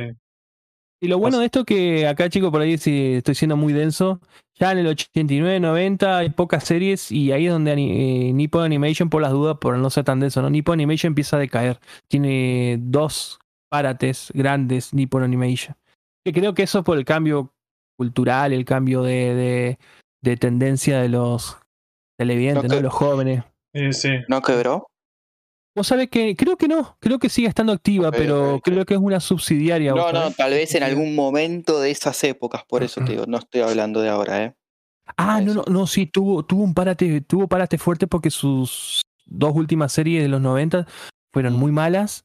Ellos pararon hasta el 2007, tuvieron un revival para festejar aniversario y Mm. también le fue mal. Ya hay más en el 2007, 2009, digamos, ya la gente consumía otro tipo de material, otro tipo de, de animes, ¿no? Historias. Sí, sí, justamente eso. Bueno, año 84, sigue Catoli, con K, eh, Fede, por las dudas si lo busca, Catoli. Esto está basado en la novela finlandesa, Pastora, Niña y Sirvienta, de Auni Noulivara. Nuolivara, soy malísimo para pronunciar, pero bueno. Esta nos relata la historia de una niña de 9 años, que es Catoli, eh, que vive en una granja con sus abuelos en Finlandia. El padre murió y la vieja trabaja por- para un, una eh, trabaja para un tipo de mucha guita en Suiza, que es un varón. Eh, varón, varón, así con el nombre, ¿no? Eh, tiene categoría. Ella supuestamente labura para juntar dinero y regresar a Finlandia con la hija y, pero bueno, digamos, tener, darle un buen, un buen futuro. Pero antes de irse, la mujer le dejó como regalo un cachorrito de perro salchicha. Ojo que acá ya varían los perros, ¿eh? Eh, con el que ella, bueno, se encariña en una banda y le ayuda a soportar esa, esa falta de, la mamá. Aparte le recuerda a la madre. Ella le promete escribir, pero obviamente la guerra en Europa explota todo y el correo y toda esa movida se imposibilita que, que le lleguen las cartas. Eh, los abuelos comienzan a tener problemas económicos, eh, entonces Catori decide ayudarlos. Comienza a trabajar, escuchen esto, comienza a trabajar en las faenas de la granja. O sea, 9, 10 años. Empieza a trabajar en eso, ¿no? En, la granja vecina. Eh, trabajo duro y agotante para una pibita tan jovencita, ¿no? Pero ella siempre con, optimis- con optimismo y buen humor sigue y sigue y sigue. Eh, ella obviamente en el transcurso de toda la historia va trabajando eh, en distintos lugares, conoce banda de gente, tanto buena como malas, eh, pero siempre la premisa en, en- la serie es lo mismo, reencontrarse con su madre y tiene un objetivo fundamental que se repite en toda la historia, que es estudiar medicina y ser doctora.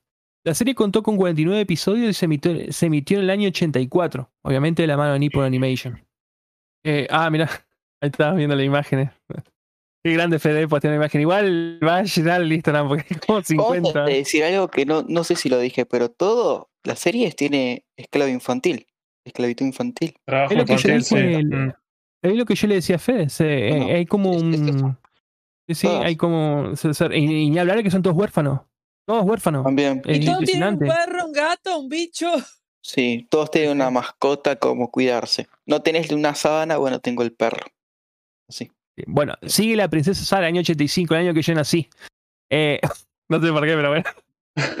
Esta está basada en la novela norteamericana La Princesita, de La Frances princesa Sara. Burnett.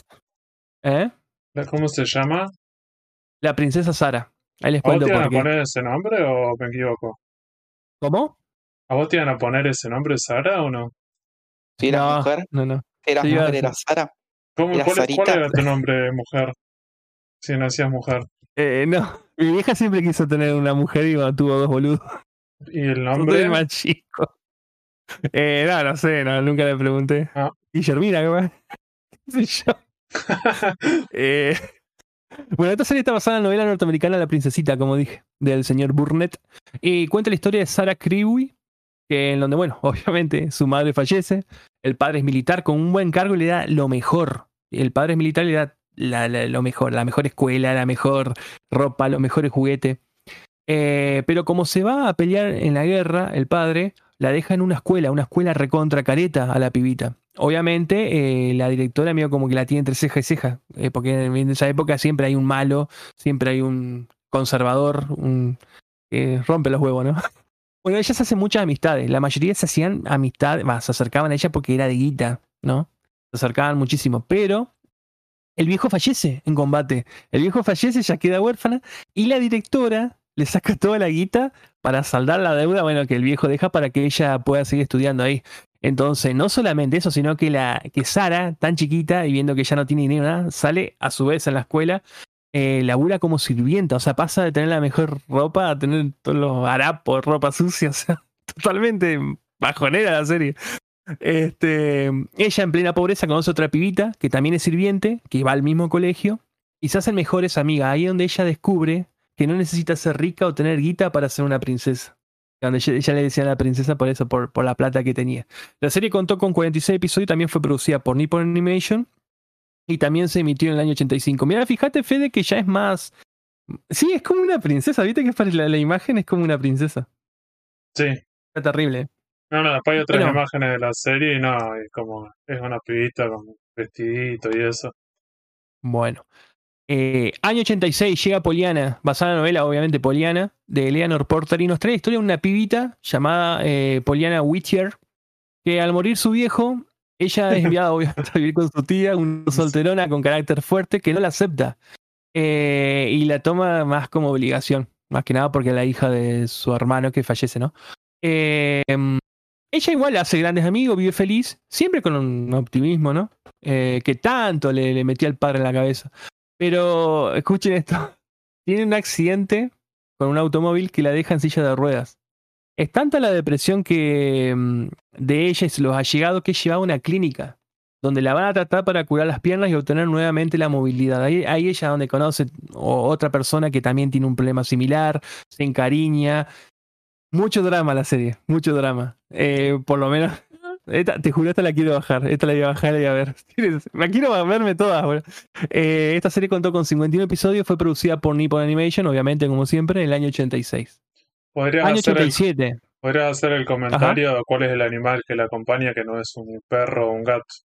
No, no sé. A ver, vos, Fede, a ver si Fíjate, fíjate en el- es como una mapache ardilla. Una ardilla. es como un Una roedor. ardillita. Una Sí. ardilla. Sí, es Una una ardilla. Ah, mirá, la hizo, mirá, la hizo Bandai, boludo. La hizo Bandai, mirá, qué grosso. Ardilla voladora. Bueno, año 87. Ojo que acá se, acá se pone, ¿eh? Aparecen mujercitas, señoras y señores. Mujercitas, aquella eh, clásica novela Little Woman de Luisa May Alcott. Mujercitas se pasó acá en. Creo que hasta Big Channel lo pasó, pasó todos los canales. Yo la recuerdo de Cablín. La recuerdo de Cablín. Bueno, esta nos cuenta la historia de cuatro hijas, cuatro hermanas, ¿no? Eh, cada una diferente entre sí. La historia se basa en cada una, el carácter de cada una. Cada episodio contaba siempre historias de cada una en donde el padre de las chicas ha dejado el hogar por culpa de la guerra civil norteamericana, eh, pero mientras él no está, eh, la, guerra llega a la ciudad, entonces es donde deja a su esposa y a las cuatro pibitas eh, en la calle, prácticamente, por, culpa de la guerra. Entonces él, mediante carta, le recomienda que vaya a la casa de una tía de él. Si bien al principio la tía no las aceptaba, con el tiempo se encariña con todas. Esa es básicamente la historia. Se emitió en el año 87 por Nippon Animation y tuvo 48 episodios. Eh, les voy a hablar de una precuela que hubo, que la descubrí también hoy que no, no sabía. Bueno, sigue año 88, El Pequeño Lord. Acá sí hay... eh, a ver, para, a ver si hay mascotita acá. La verdad que no recuerdo. Bueno, El Pequeño Lord. Este anime se basó en una novela, eh, la novela de Frances Burnett y nos cuenta la historia de un pibito llamado Sidi eh, que vive en Nueva York, en un popular barrio eh, digamos, de extrema pobreza y hay mucho bardo. Eh, los decían, yo donde estuve leyendo decían los bardos, pero no, lo, no la verdad que no viene al caso, pero bueno. Eh, pero él no sabe que es heredero de una gran fortuna y que es heredero de una familia recontra prestigiosa que es inglesa la familia. El, pendejo es heredero de un conde. Eh, él, descubre esto y al principio no lo aceptan. eh, tampoco acep- porque no aceptaban a la mamá de él. Eh, pero tanto la bondad, como siempre pasa en otras se- series similares, de que el pibito les ablandará el corazón. Eh, y él, la fortuna que le, le heredan, ¿no? Eh, la usa para donaciones a gente necesitada. La serie contó con 43 episodios emitida en el año 88 por Nippon Animation, clásico. Fíjate que Año está el perro. 89. ¿Qué, ¿Qué marca de perro es? Ah, esa es Ronnie capaz que sabe, yo ni idea. Ya voy, un segundo. ¿Es como un gran danés, puede ser? Ahí voy, pi, pi, pi, pi, pi, pi, Ah, pi, pi, Fíjate que lo puse en el chat, en el último. Sí, es un gran danés. Es un gran danés. ¿Sí? Ajá. Bueno, año 89. Esta le va a ser cortita porque en realidad no hay mucha ciencia. Esta es las aventuras de Peter Pan. Peter Pan no Boken. Esta la pasó Cablín, la pasó hasta el canal 11 de acá para nada, la pasó Lunovisión. Este anime obviamente se basa en el clásico cuento de Peter Pan, de James Barry, y adapta bueno, la historia de Peter Pan en la totalidad, eh, donde agregan, ojo, dos personajes este anime. Agregan dos personajes que es, uno, una es una princesa, la princesa Luna, y una reina, las dos son medio activas, ¿eh? Y la reina malvada llamada la reina siniestra. No me acuerdo que aparecía. Obviamente está el Capitán Garfio. Está... Esta serie yo siempre la confundí como que era de. Sí, Peter Pan que ahí está. En la, en la imagen que muestra Fede. Excelente. A mí ese anime me encanta. Eh, siempre pensé que esta era de Monkey Punch por el, por el estilo de- o de la Tatsunoko. Y al final nada que ver fue de Nippon Animation. El año 89 y tuvo 41 episodios. Otra película. Ah, esta sí la tengo en DVD. en DVD, en VHS, Santi. Me hago que me habías preguntado. Esto se llama Papacito Piernas Largas. Daddy Long Legs. Esta me acuerdo que la pasó, uno, la pasó una visión también en su época. Hay una eh, eh, película y serie. Está ¿Vuelan basada en la novela. ¿Eh? ¿Vuelan todos? ¿Qué están, volando, boludo? Están volando La de. Peter. Pan, fíjate Sí, sí. la imagen que La de está Peter Pan, sí. suena horrible Pan, haberla boludo. visto. Es la de Peter Pan. Esta la pasó Cablín, boludo. ¿Cómo se acuerdan de Peter Pan? Eh, un clásico, eh. No, La digo por fe, más que nada, que viejo choto. no, posta que esa no, no me acuerdo. No, que me tiraba muy para atrás. Todas estas series las veía y era como que no, no me atraía para ¿El nada. diseño? Sí.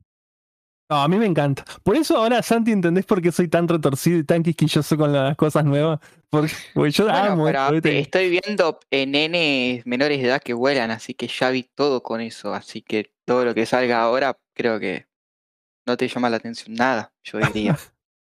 Al revés, es más fuerte todo esto de las series que hay ahora. No hay series ahora así de fuertes. De las Moe. Se viene el especial, se viene Bueno. el especial, el especial Moe. Uy, se nos muere.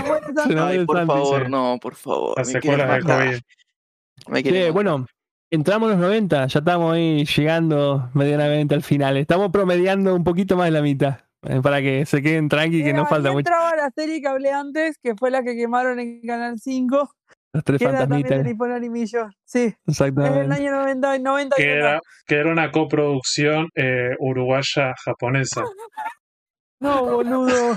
¿no?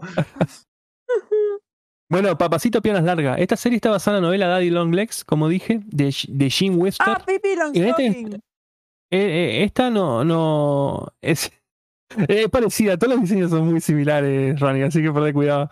Este, esta, esta historia de Papacito Piernas Larga nos narra la historia de Judy, una pibita que vive en un orfanato, hasta que un benefactor aparece de la nada y lleva a Judy a un colegio, a un colegio copado, digamos, para recibir educación. Eh, con la única condición, y acá es algo mórbido, o sea, algo medio, raro, perturbador, diría. Acá hay una condición en que supuestamente ella le escriba cartas cada mes a él. Obviamente ella no lo conoce. En, en la película, yo la serie no la vi, vi la película. y la sombra es, él separa las piernas largas y un bastón y la galera. Eh, si buscas Fede vas a encontrar imágenes de eso, estoy seguro. Está subida en YouTube en formato calidad VHS también. Digitalizaron. Eh, es exactamente, bueno, eh, está atrás de Daddy Long Legs. Eh, ella nunca lo ve. Solamente ve la sombra salir de cuando ella, cuando digamos la tutora recibe la guita y todo. Este, mm, ella por ¿La eso, por eso mismo, por, esta? Sí, hicieron una serie me americana. mataste. Fíjate que en Sí, el Me. Yo vi la serie americana, no vi la japonesa. Y es la misma historia por lo que está contando Sarino. Y es parecida, sí. Ay, puede ser que esté la parte casi en mismo. benefactor y la turbiedad la sacaron. Ah, puede pa- es que igual todas se parecían. ¿eh? Bueno, este, ella por eso mismo le llama papá piernas largas. Este, mm, ella en la escuela conoce una banda de pibitos que se hace amigo, eh, en lo que juntos irán madurando y aprendiendo muchas cosas de la vida de esa época. Eh, ella eh, tristemente no conoce nunca. En la película sí eh, te dan como el final. La serie no sé, pero en la película sí te da el final. Esto sí, porque lo vi, como que da el final de que ella sí lo, lo- no lo enfocan nunca al tipo, pero sí, digamos, como que da el final que lo, conoce y toda la bola. La serie cuenta con 40 episodios y fue emitida en el año 90, como dije, por Nippon Animation. Año 91. Ah, mira, acá sacan ya una, una serie por año. Año 91 sacan otro clásico del Cablín. Eh, a ver si se acuerdan si yo canto el opening. Do, un don, un gran señor. Ah, Re, un re-. Sí, qué Bien, zarpado, sí. No, no, no, no, sí, sí, me Bueno. acuerdo. Eh, bueno, llega la novicia rebelde año 91. Este anime bueno, está basado en una novela infantil escrita por eh, María Trapp y nos cuenta la historia de María, quien sueña por ser monja, con ser monja, perdón. Pero como ella es tan alegre y energética, es como que es problemático, eh, ya que las monjas, eh, La digamos, serie quieren va más... con una mina ser monja. ¿Estamos hablando en serio? Sí, boludo. Eh, las vos me estás diciendo que las series de ahora no te gustan. ¿En serio estás diciendo que Esto es un clásico para mí, boludo. Yo obviamente se me larga un... Pero yo creo que es nostalgia más que nada. ¿Tenés es- foto fue de esa aberración, por favor? No, ¿cómo va a decir eso, boludo? Sí, ahí está la imagen. Pero son, fíjate, son muy. Muy. Es muy new. Muy familia Pero Incal, son ¿o muy- no? También. Digamos. Sí, la familia Engel también va por Sí. ese lado. Y en realidad esa, esa es ella con O la novicia, parece esa- no, la novicia rebelde tocando la guitarra con, con las demás. Sí, Literalmente bueno. es Ah, voy a subir, eh, voy a subir el opening a, manga los, argentina. moga- la verdad. los, moga- los monaguillos, que son los dos pibes, y todas las, las monjitas o las monjitas menores de edad. Es una No, aberración. no, no esto, son monjitas. En realidad, ahí te, ahí te explico por qué. No son monjitas. En Ah. realidad, ella, como supuestamente no la pueden las monjas eh, corregir la disciplina, porque ella es muy alegre, muy. Es como decir, bueno, tiene sus picardías.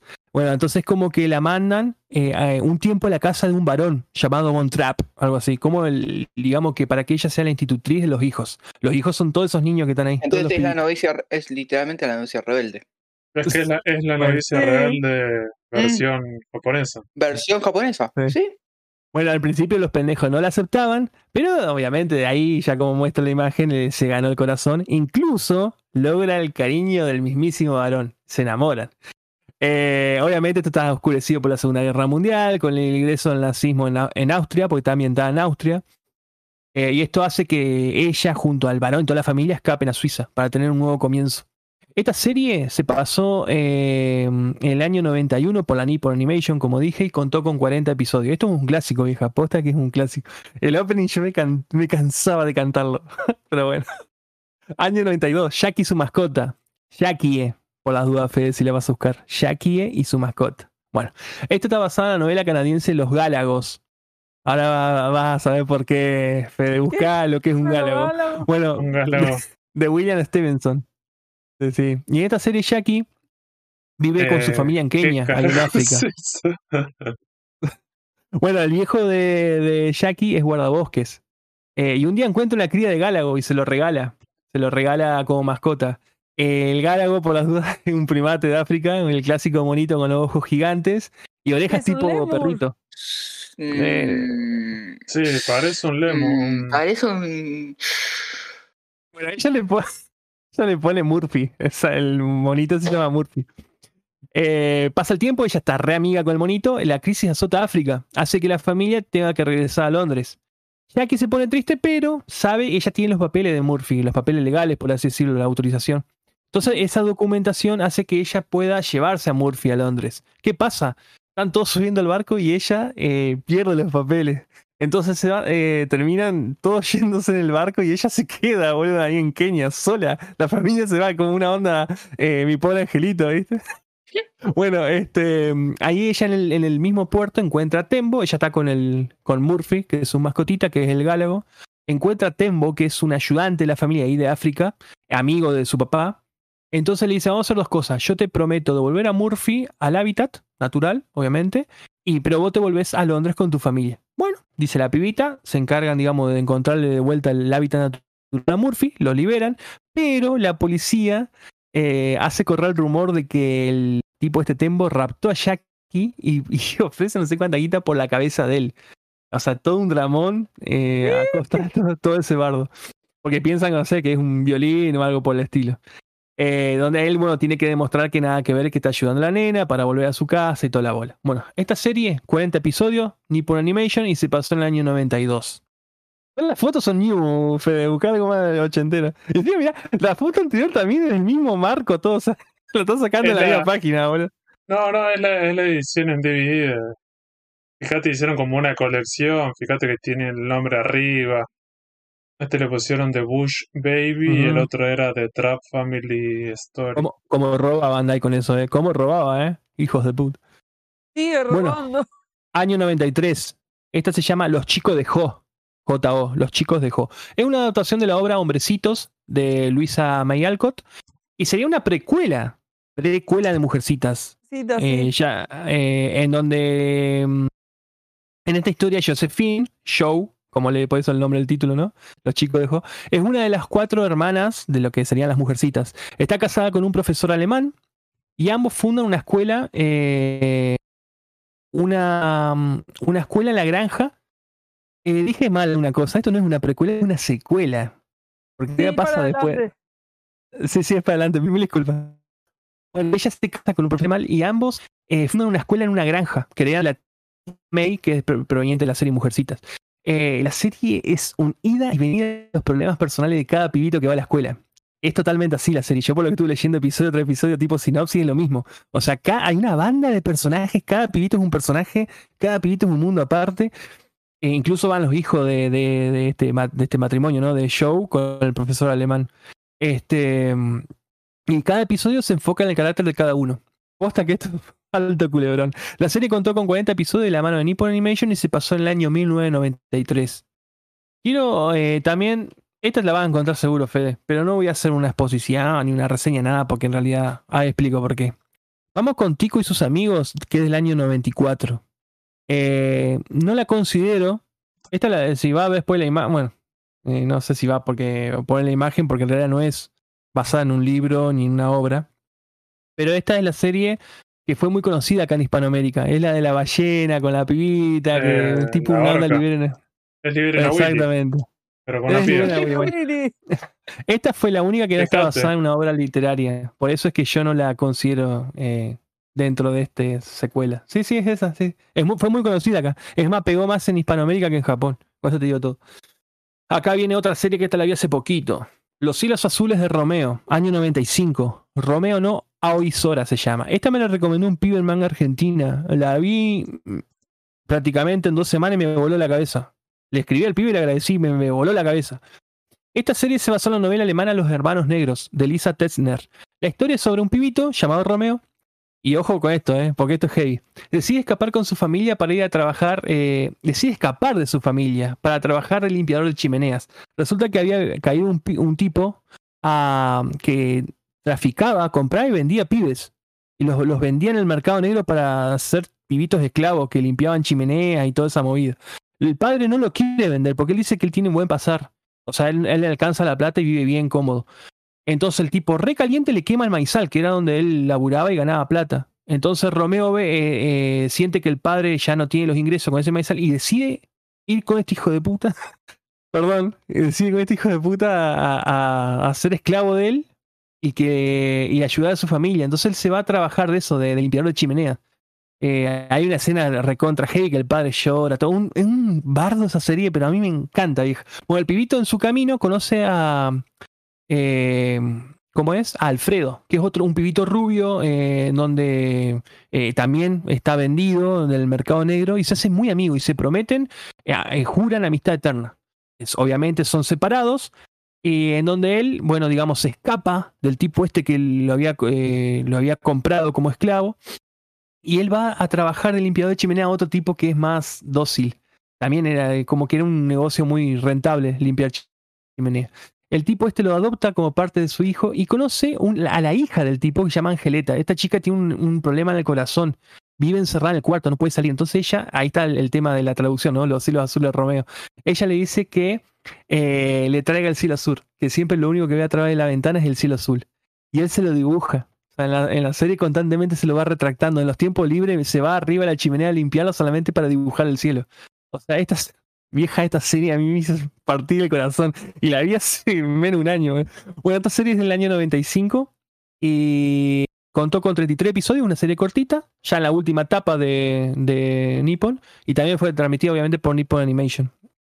Eh, sigue año 96 y acá ya empieza la las, las últimas dos series de la década del 90 en donde, digamos, vino en debacle, ya vino mal. Fue la, la primer... eh, se, se fundió por primera vez Nippon Animation. Bueno, arrancamos con. Lassie el año 96. Sí, sí, acá ya, ya venía mal. Con Lassie. Lassie, con Lassie. Lassie. Ah, Lassie. Sí, sí, sí, Lassie, Lassie, el perro. Bueno, esta, esta, bueno, como dije, está basada en la novela Lassie vuelve a casa, de Eric Knight. eh, y la historia sucede en Inglaterra. Esta está terrible, vieja. ¿Por qué te vas a acordar de Chatram, eh, Fede? Esta es la se, historia de John. el, se viene el especial de Chatran también. Esta es la historia de. John. Un John, eh, un pibito que es, nor- eh, un, normal, mira, un pibito normal, común y corriente, en donde un día encuentra un pequeño perro a nada perdido y lo adopta. Y le pone Es- Lassie, que es el Es clásico muy Lassie que todos el conocemos. perrito bebé. Mira lo que es la Eh, imagen bueno, esta, mira lo que es eso. Mira lo que es esa cosa. Ah, más tierno, boludo. Lindo. Bueno, esta, Uy, esta imagen, chicos, la- los que estén escuchando la van a ver en el Instagram de, del Sucucho. así Imaginen que es como, no sé, como, sí, sí, un cachorrito. y bueno, lo encuentran, se hacen, Un border collie. van creciendo juntos y se vuelven como hermanos, se vuelven hermanos. Eh, pero un día, Lassie es raptado eh, por un tipo que tenía una minería, no sé, era el dueño de una mina de carbón. Es raptado y lo llevan a Escocia. O sea, imagínate, Inglaterra lo llevan a Escocia. Es empresario el tipo. Lassie se logra escapar del encierro y vuelve, vieja, emprende el, el- el viaje de vuelta a Inglaterra. Todas las corridas, yo no te puedo creer. O sea, recontra traumante. Bueno, la serie se emitió, como dije, en el 96 de la mano de Nippon Animation y tuvo 26 episodios. Esta serie no tuvo muy buena recepción.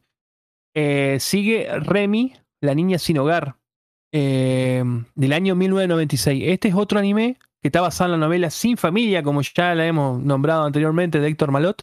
Y acá sí nos habla sobre eh, Remy que vive una vida feliz, pero cumple 10 años eh, y el padre le revela toda la verdad del pasado. Eh, de que ellos supuestamente no eran la familia y que ella había sido abandonada y bueno, la adoptaron. Eh, como él no puede mantener económicamente a la familia, decide vender a Remy, ojo esto, eh, a un traficante de pibes. No lo puedo creer. Sí, sí, la, ve- la vende. Eh, pero acá es donde es salvada con- por un vagabundo que tiene tres fieles perros, como dice. Y bueno, es- supuestamente embarcan toda la. la- ella es- eh, escapa, ¿no? Obviamente, de, de- de- de esa persona. Y este tipo, el vagabundo, es como que la, ayuda a encontrar a la verdadera madre. A la verdadera madre, porque ella había sido abandonada. Eh, la verdad, no la vi, no tengo ni idea. Fíjate la calidad de la foto que pasó Fede, la calidad está mucho más linda, más noventera, ¿viste, Fede? Que más, más Sí, sí, ya, ya se nota. Pero es la por una serie se cuestión que porque es del 97, 96, claro, es por, 96. Imagínate en duró, ese bueno, 26 momento, episodios. sí, no sé, pensando en Dragon Ball GT o una cosa así, ya como para ese tipo de- eh, que justamente esta serie fue la última de Nippon Animation en los 90. Con esta tuvo el primer tropiezo. Duró 26 episodios y ahí donde cerró sus emisiones, sus, sus producciones. Pero llega el año 2007, hubo un revival. Fue cortito, tuvo tres series. Eh, Arranca el año 2007 con Los Miserables. Esta serie está basada en la novela Los Uh. Miserables, justamente de Víctor Hugo. En ella, eh, digamos, nos cuenta la historia de la pibita, la jovencita Cosette, Cosette, eh, quien viaja de ciudad en ciudad con su vieja buscando laburo. Pero en esa época, en donde está ambientada, ¿no? Está ambientada en de- es una serie de época, ¿no? Eh, las madres solteras eran rechazadas. Eran rechazadas y no podían dar, no les daban trabajo, digamos, eran discriminadas. Eh, entonces ella se separa de la vieja, o sea, de la mamá, así ella puede conseguir un laburo y la adopta un cuidador de parte del gobierno, una, una, una persona responsable del gobierno. Pero este hijo de puta la convierte en su sirvienta. Y ella hace todo lo posible para escapar y denunciar a este corrupto, al tipo este, y volver con su mamá. La serie contó con 52 episodios emitidos en en el 2007 y producidos por Nippon Animation, como dije anteriormente, y el primer tropiezo no vendió como se esperaba, eh, no era el- lo que todos pensaban, ¿no? Diseño Año de 2008. personajes ya nada que ver, o sea, hasta los 90. Sí, más, nuevo. era- para mí no fue el momento, porque Los Miserables explotó un poquito después. Sí, decir pero que yo- adelantado a su Eh, época. para ¿No? mí el Se diseño de personaje no tiene nada que ver con la empresa y Sí. intentaste hacer, te quisiste como actualizar o modernizar mucho y ya en ese momento me parece que las series te iban por otro lado. Mm. Bueno, llega 2008, la segunda serie en esta trilogía que, bueno, fue nefasta para Nippon Animation. Esta serie se llama El, El largo viaje de Porpi. Eh, Porpi es P-O-R-P-H-I, Y, perdón, Fede, si la querés buscar. El largo viaje de Porpi. Bueno, esta, esta serie está basada en la, novel- en la novela Los huérfanos de Simitra, de Paul Bonson. Y en esta historia también es media así simple, no, no, no hay mucha ciencia. Nos cuen- eh, cuenta que hay un terremoto que destruye Grecia dejando sin hogar a miles y miles de personas. Entonces un grupo de pibitos deciden recorrer toda Europa buscando un nuevo comienzo. Obviamente con miles de trabas y problemas en cada país y quilombos, todo de época.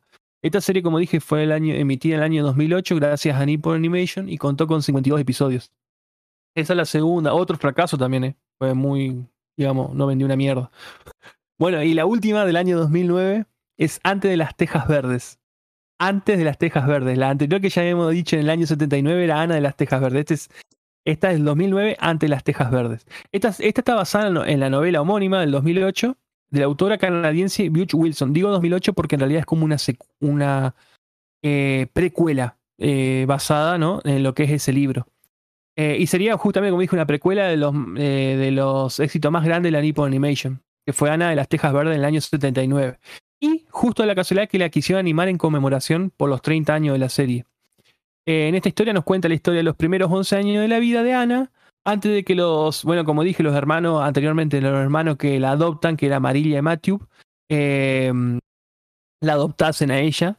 Eh, y bueno, cuentan todo eso, todo un dramón ahí en esos 11 primeros años de vida. Esta serie fue cortita, como dije, contó con 39 episodios a cargo de la Nippon Animation emitida en el año 2009. Fíjate Y ahí que, es donde definitiva, ajá, No, Joto te iba a decir, perdón. eh, fíjate que los diseños de producción, a diferencia de la serie, las dos series anteriores del Revival, sí comparte como lo, el diseño clásico de la sí, el mismo diseño. y es como sí. un poco actualizado, pero vos fíjate que vos la ves y te La re- trencita, el mismo diseño, sí. y- pero actualizado, que para mí la- las otras tendrán que haber hecho algo por el estilo, o sea, ahí se confundieron, se dieron cuenta, pero bueno, ya era como tarde, me parece. La, la, la de por pieza que pusiste en la, se- la segunda, incluso parece un dibujo norteamericano, o sea, Sí, no tiene ni, ni parecido a anime, pero bueno. y, Eh, y acá termina. eh, sí, sí, acá termina esto que fue el- la historia de Nippon. Sí, ahí creo que Nippon. Creo que sigue estando activa, pero ahora quiero comentar otra cosita que me vuelvo acá. Acá está. Año 1995. Ubíquese esto porque esto es algo que muy pocos recuerdan y muy pocos conocen. Eh, yo la tengo en VHS a esta serie. Eh, la- me la recomendó un amigo y la verdad que me encantó. Se llama Cuentilandia. Yo, eh, a ver si. Acá está el nombre, sí. Eh, como dije, Cuentilandia es una serie del año 95, ¿eh? Una serie de anime basada en cuentos populares. Esta fue producida por Toei Animation eh, y llamada originalmente en Japón Anime Sekai no Dowa. No sé si la dije bien. Yo le tiré el ponja ahí. Tuvo Que- 26 que la chupe. episodios. Eh, y cada episodio es un relato de cuento autoconclusivo. En Latinoamérica, obviamente, se llamó Cuentilandia y, con- y constó con 26 episodios. Es decir, esta serie, cada episodio es perfecto. Yo la quise tirar aparte porque la verdad que todo bien con Toy, yo tengo media bronca con Toy y todo, ¿no? Con Toy Animation. Pero tengo que admitir que acá me saco el sombrero porque esta serie está genial. Eh, hay poco, sí, bueno, creo que está completa en YouTube, eh, cada episodio, pero están en gallego, en español. Eh, yo la, tengo- la conseguí en, en Latinoamérica, en Latinoamérica, ¿viste? En, en- en Latinoamérica, en, En doblaje latino. latino, perdón. En mexicano. Eh, no, en realidad fue doblada en los estudios de Los Ángeles, el famoso estudio de Los Ángeles. Sí, esa misma colección tengo yo con las mismas tapas y todo. Algún día voy a escanear las tapitas. Bueno, Fíjate que está el mago de Oz, Caperucita Roja, sí, o sea, acá sí. ya como comparte mucho con, con Disney. Sí, sí, exactamente. Tiene Ladino, la Cenicienta, la Bella y la Bestia. La Bella y la Bestia es alto yojo. Alto yojo, gente. Después está el gato con bota, un alto shonen. Eh, la vendedora de cerillas, chicos, por el amor de Dios, le va a llorar. Esa serie es. Esa serie, mira, ese episodio es terrible. Es recontra bajonero. O sea, la pibita vende fósforos por todas partes para ayudar a su familia. En la nieve, descalza, eh, con un vestidito así simple. Se muere, man. O sea, ella, ella sueña No. ella sueña que está la madre, la viene a buscar y se la lleva de baile y es cuando ella se está muriendo. Y la encuentran, al final del episodio la encuentran, la policía la encuentra en un callejón congelada entera con los cerillos en la mano. Como ella estaba ofreciéndolo siempre, con, con hacer con los fósforos. Vendía fósforo ella. Eh, también historia de época, ¿no? Eh, te juro que yo cuando vi eso me la... Ay Dios, no digo que me largué a llorar, pero me, me- me dio una angustia, güey. Digo, ¿por qué, ¿por qué hacen esto con nosotros? Este, nada, tienen, tienen, yo la recomiendo mucho. De todas estas series que tiré, eh, creo que la que más recomiendo es esta Cuentilandia, que son episodios autoconclusivos, que es de Toy Animation. Y de Nippon Animation recomiendo mucho eh, Corazón, el diario de un niño. Para mí lo mejor. Ah, y acá el primer, el primer capítulo es Aladino. De ese Aladino sacaron la película. ¿Viste, Fede, que yo te pasé? Yo la subí. De página 30, la versión VHS de página Sí. 30. Bueno, eh, Aladino es una película, también de Toy Animation, basada obviamente en, el- Aladino, ¿no? Este, y en la que salió gracias a este episodio, porque pegó tan, tan bien en, en la, ahí en Japón que hicieron una película, eh, con los mismos diseños, todo es prácticamente igual, pero obviamente más extendido. Eh, y nada, no sé qué más decirle, porque la verdad que no, más material lo encontré, creo que ya le hicimos bastante larga, ¿no, Fede? Cuentilandia en España la editó en DVD Planeta de Ah, sí. Agostini. Planeta. Ah, la estoy en DVD. Yo la conocí en VHS nomás, Planeta Agostini. Mirá, qué buena onda en DVD. Esa está Ah. para comprarla, ¿eh? En Vogue Depository. Sí. Y bueno, nada, hasta acá yo ya tengo mi aporte, ya hasta acá llegué. No sé si Fede, vos querés decir algo o lo cerramos, como vos quieras. No, me parece que No. fue súper completo y el repaso súper interesante. Y bueno, me imagino que, que fue importante en los 70, 80, 90 y bueno, como un montón de grandes imperios, grandes empresas que terminan cayendo y no se pudieron modernizar, Igual actualizar. es triste, es triste Fede que esto decaiga, porque la historia más allá que era majonera, triste, tenían varios valores. Varios valores Eh, lindos, valores pero- que se perdieron. Pero pensá que le pasó Igual- lo mismo que a Disney, ¿cierto? A Disney cuando empieza con la, Sí. la animación tradicional, si no fuera por Pixar y todo ese cambio que metieron, eh, hubiese muerto. Entonces tal vez a esta Sí, empresa le- pasó algo así. Igual Sí. también pensemos que son obras que muchas de ellas no tienen que pagar, o sea, eran obras económicas, por eso también en parte que sacaban una por año y tampoco se rompía mucho la cabeza, porque hay muchas obras de las que estaba diciendo que son obras de siglo XIX, que esas obras ya están libres de derecho de autor, o sea, la puedo agarrar yo y escribir una, cualquier cosa y no tengo que pagarle a nadie por el guion. Por eso también, en cierta manera, era algo económico y que también ayudó a explotar todo lo que es el anime en Japón.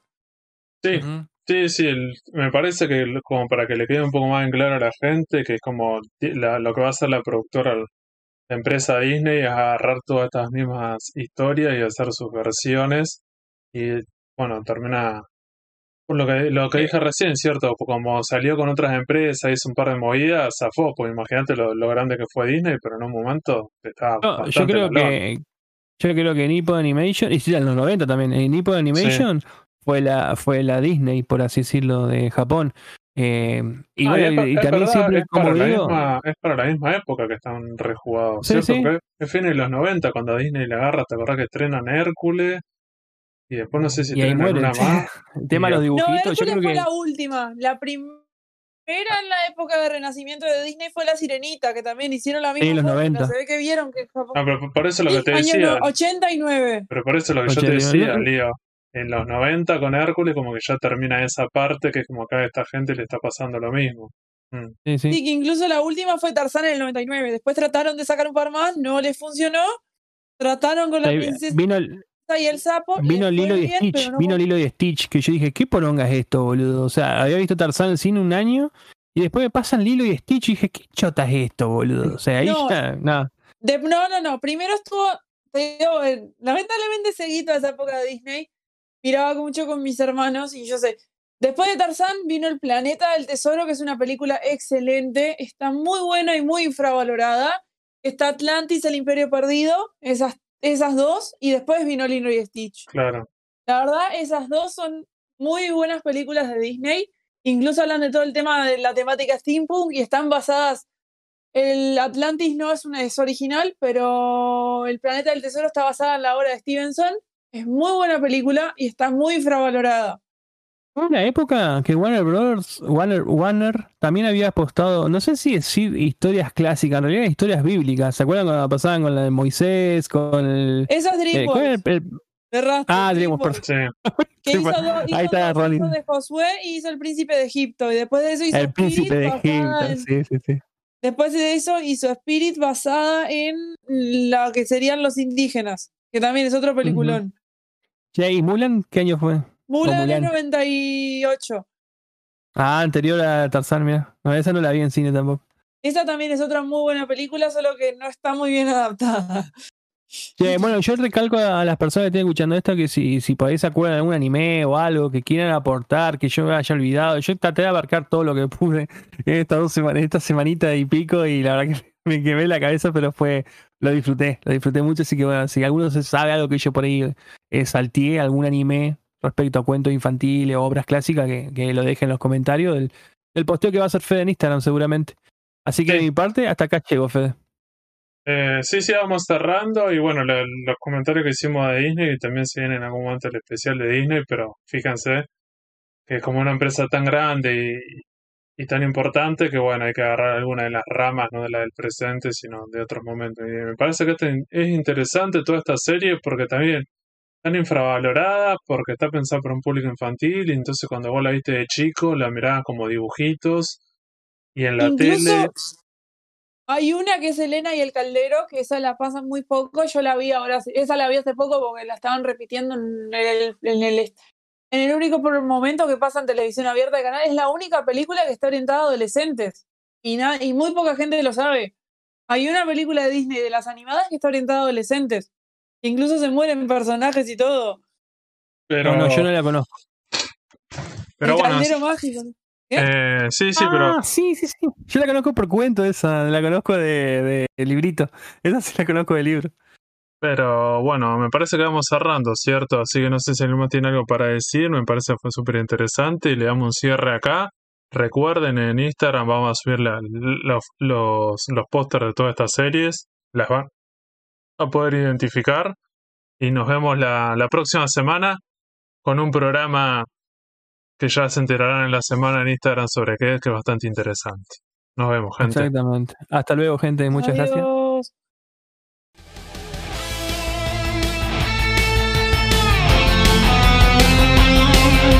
Seguinos en Instagram y Facebook como el Sucucho Comiquero. Y escuchanos en Spotify, Google Podcast, Anchor y otras plataformas de podcast. El Sucucho Comiquero.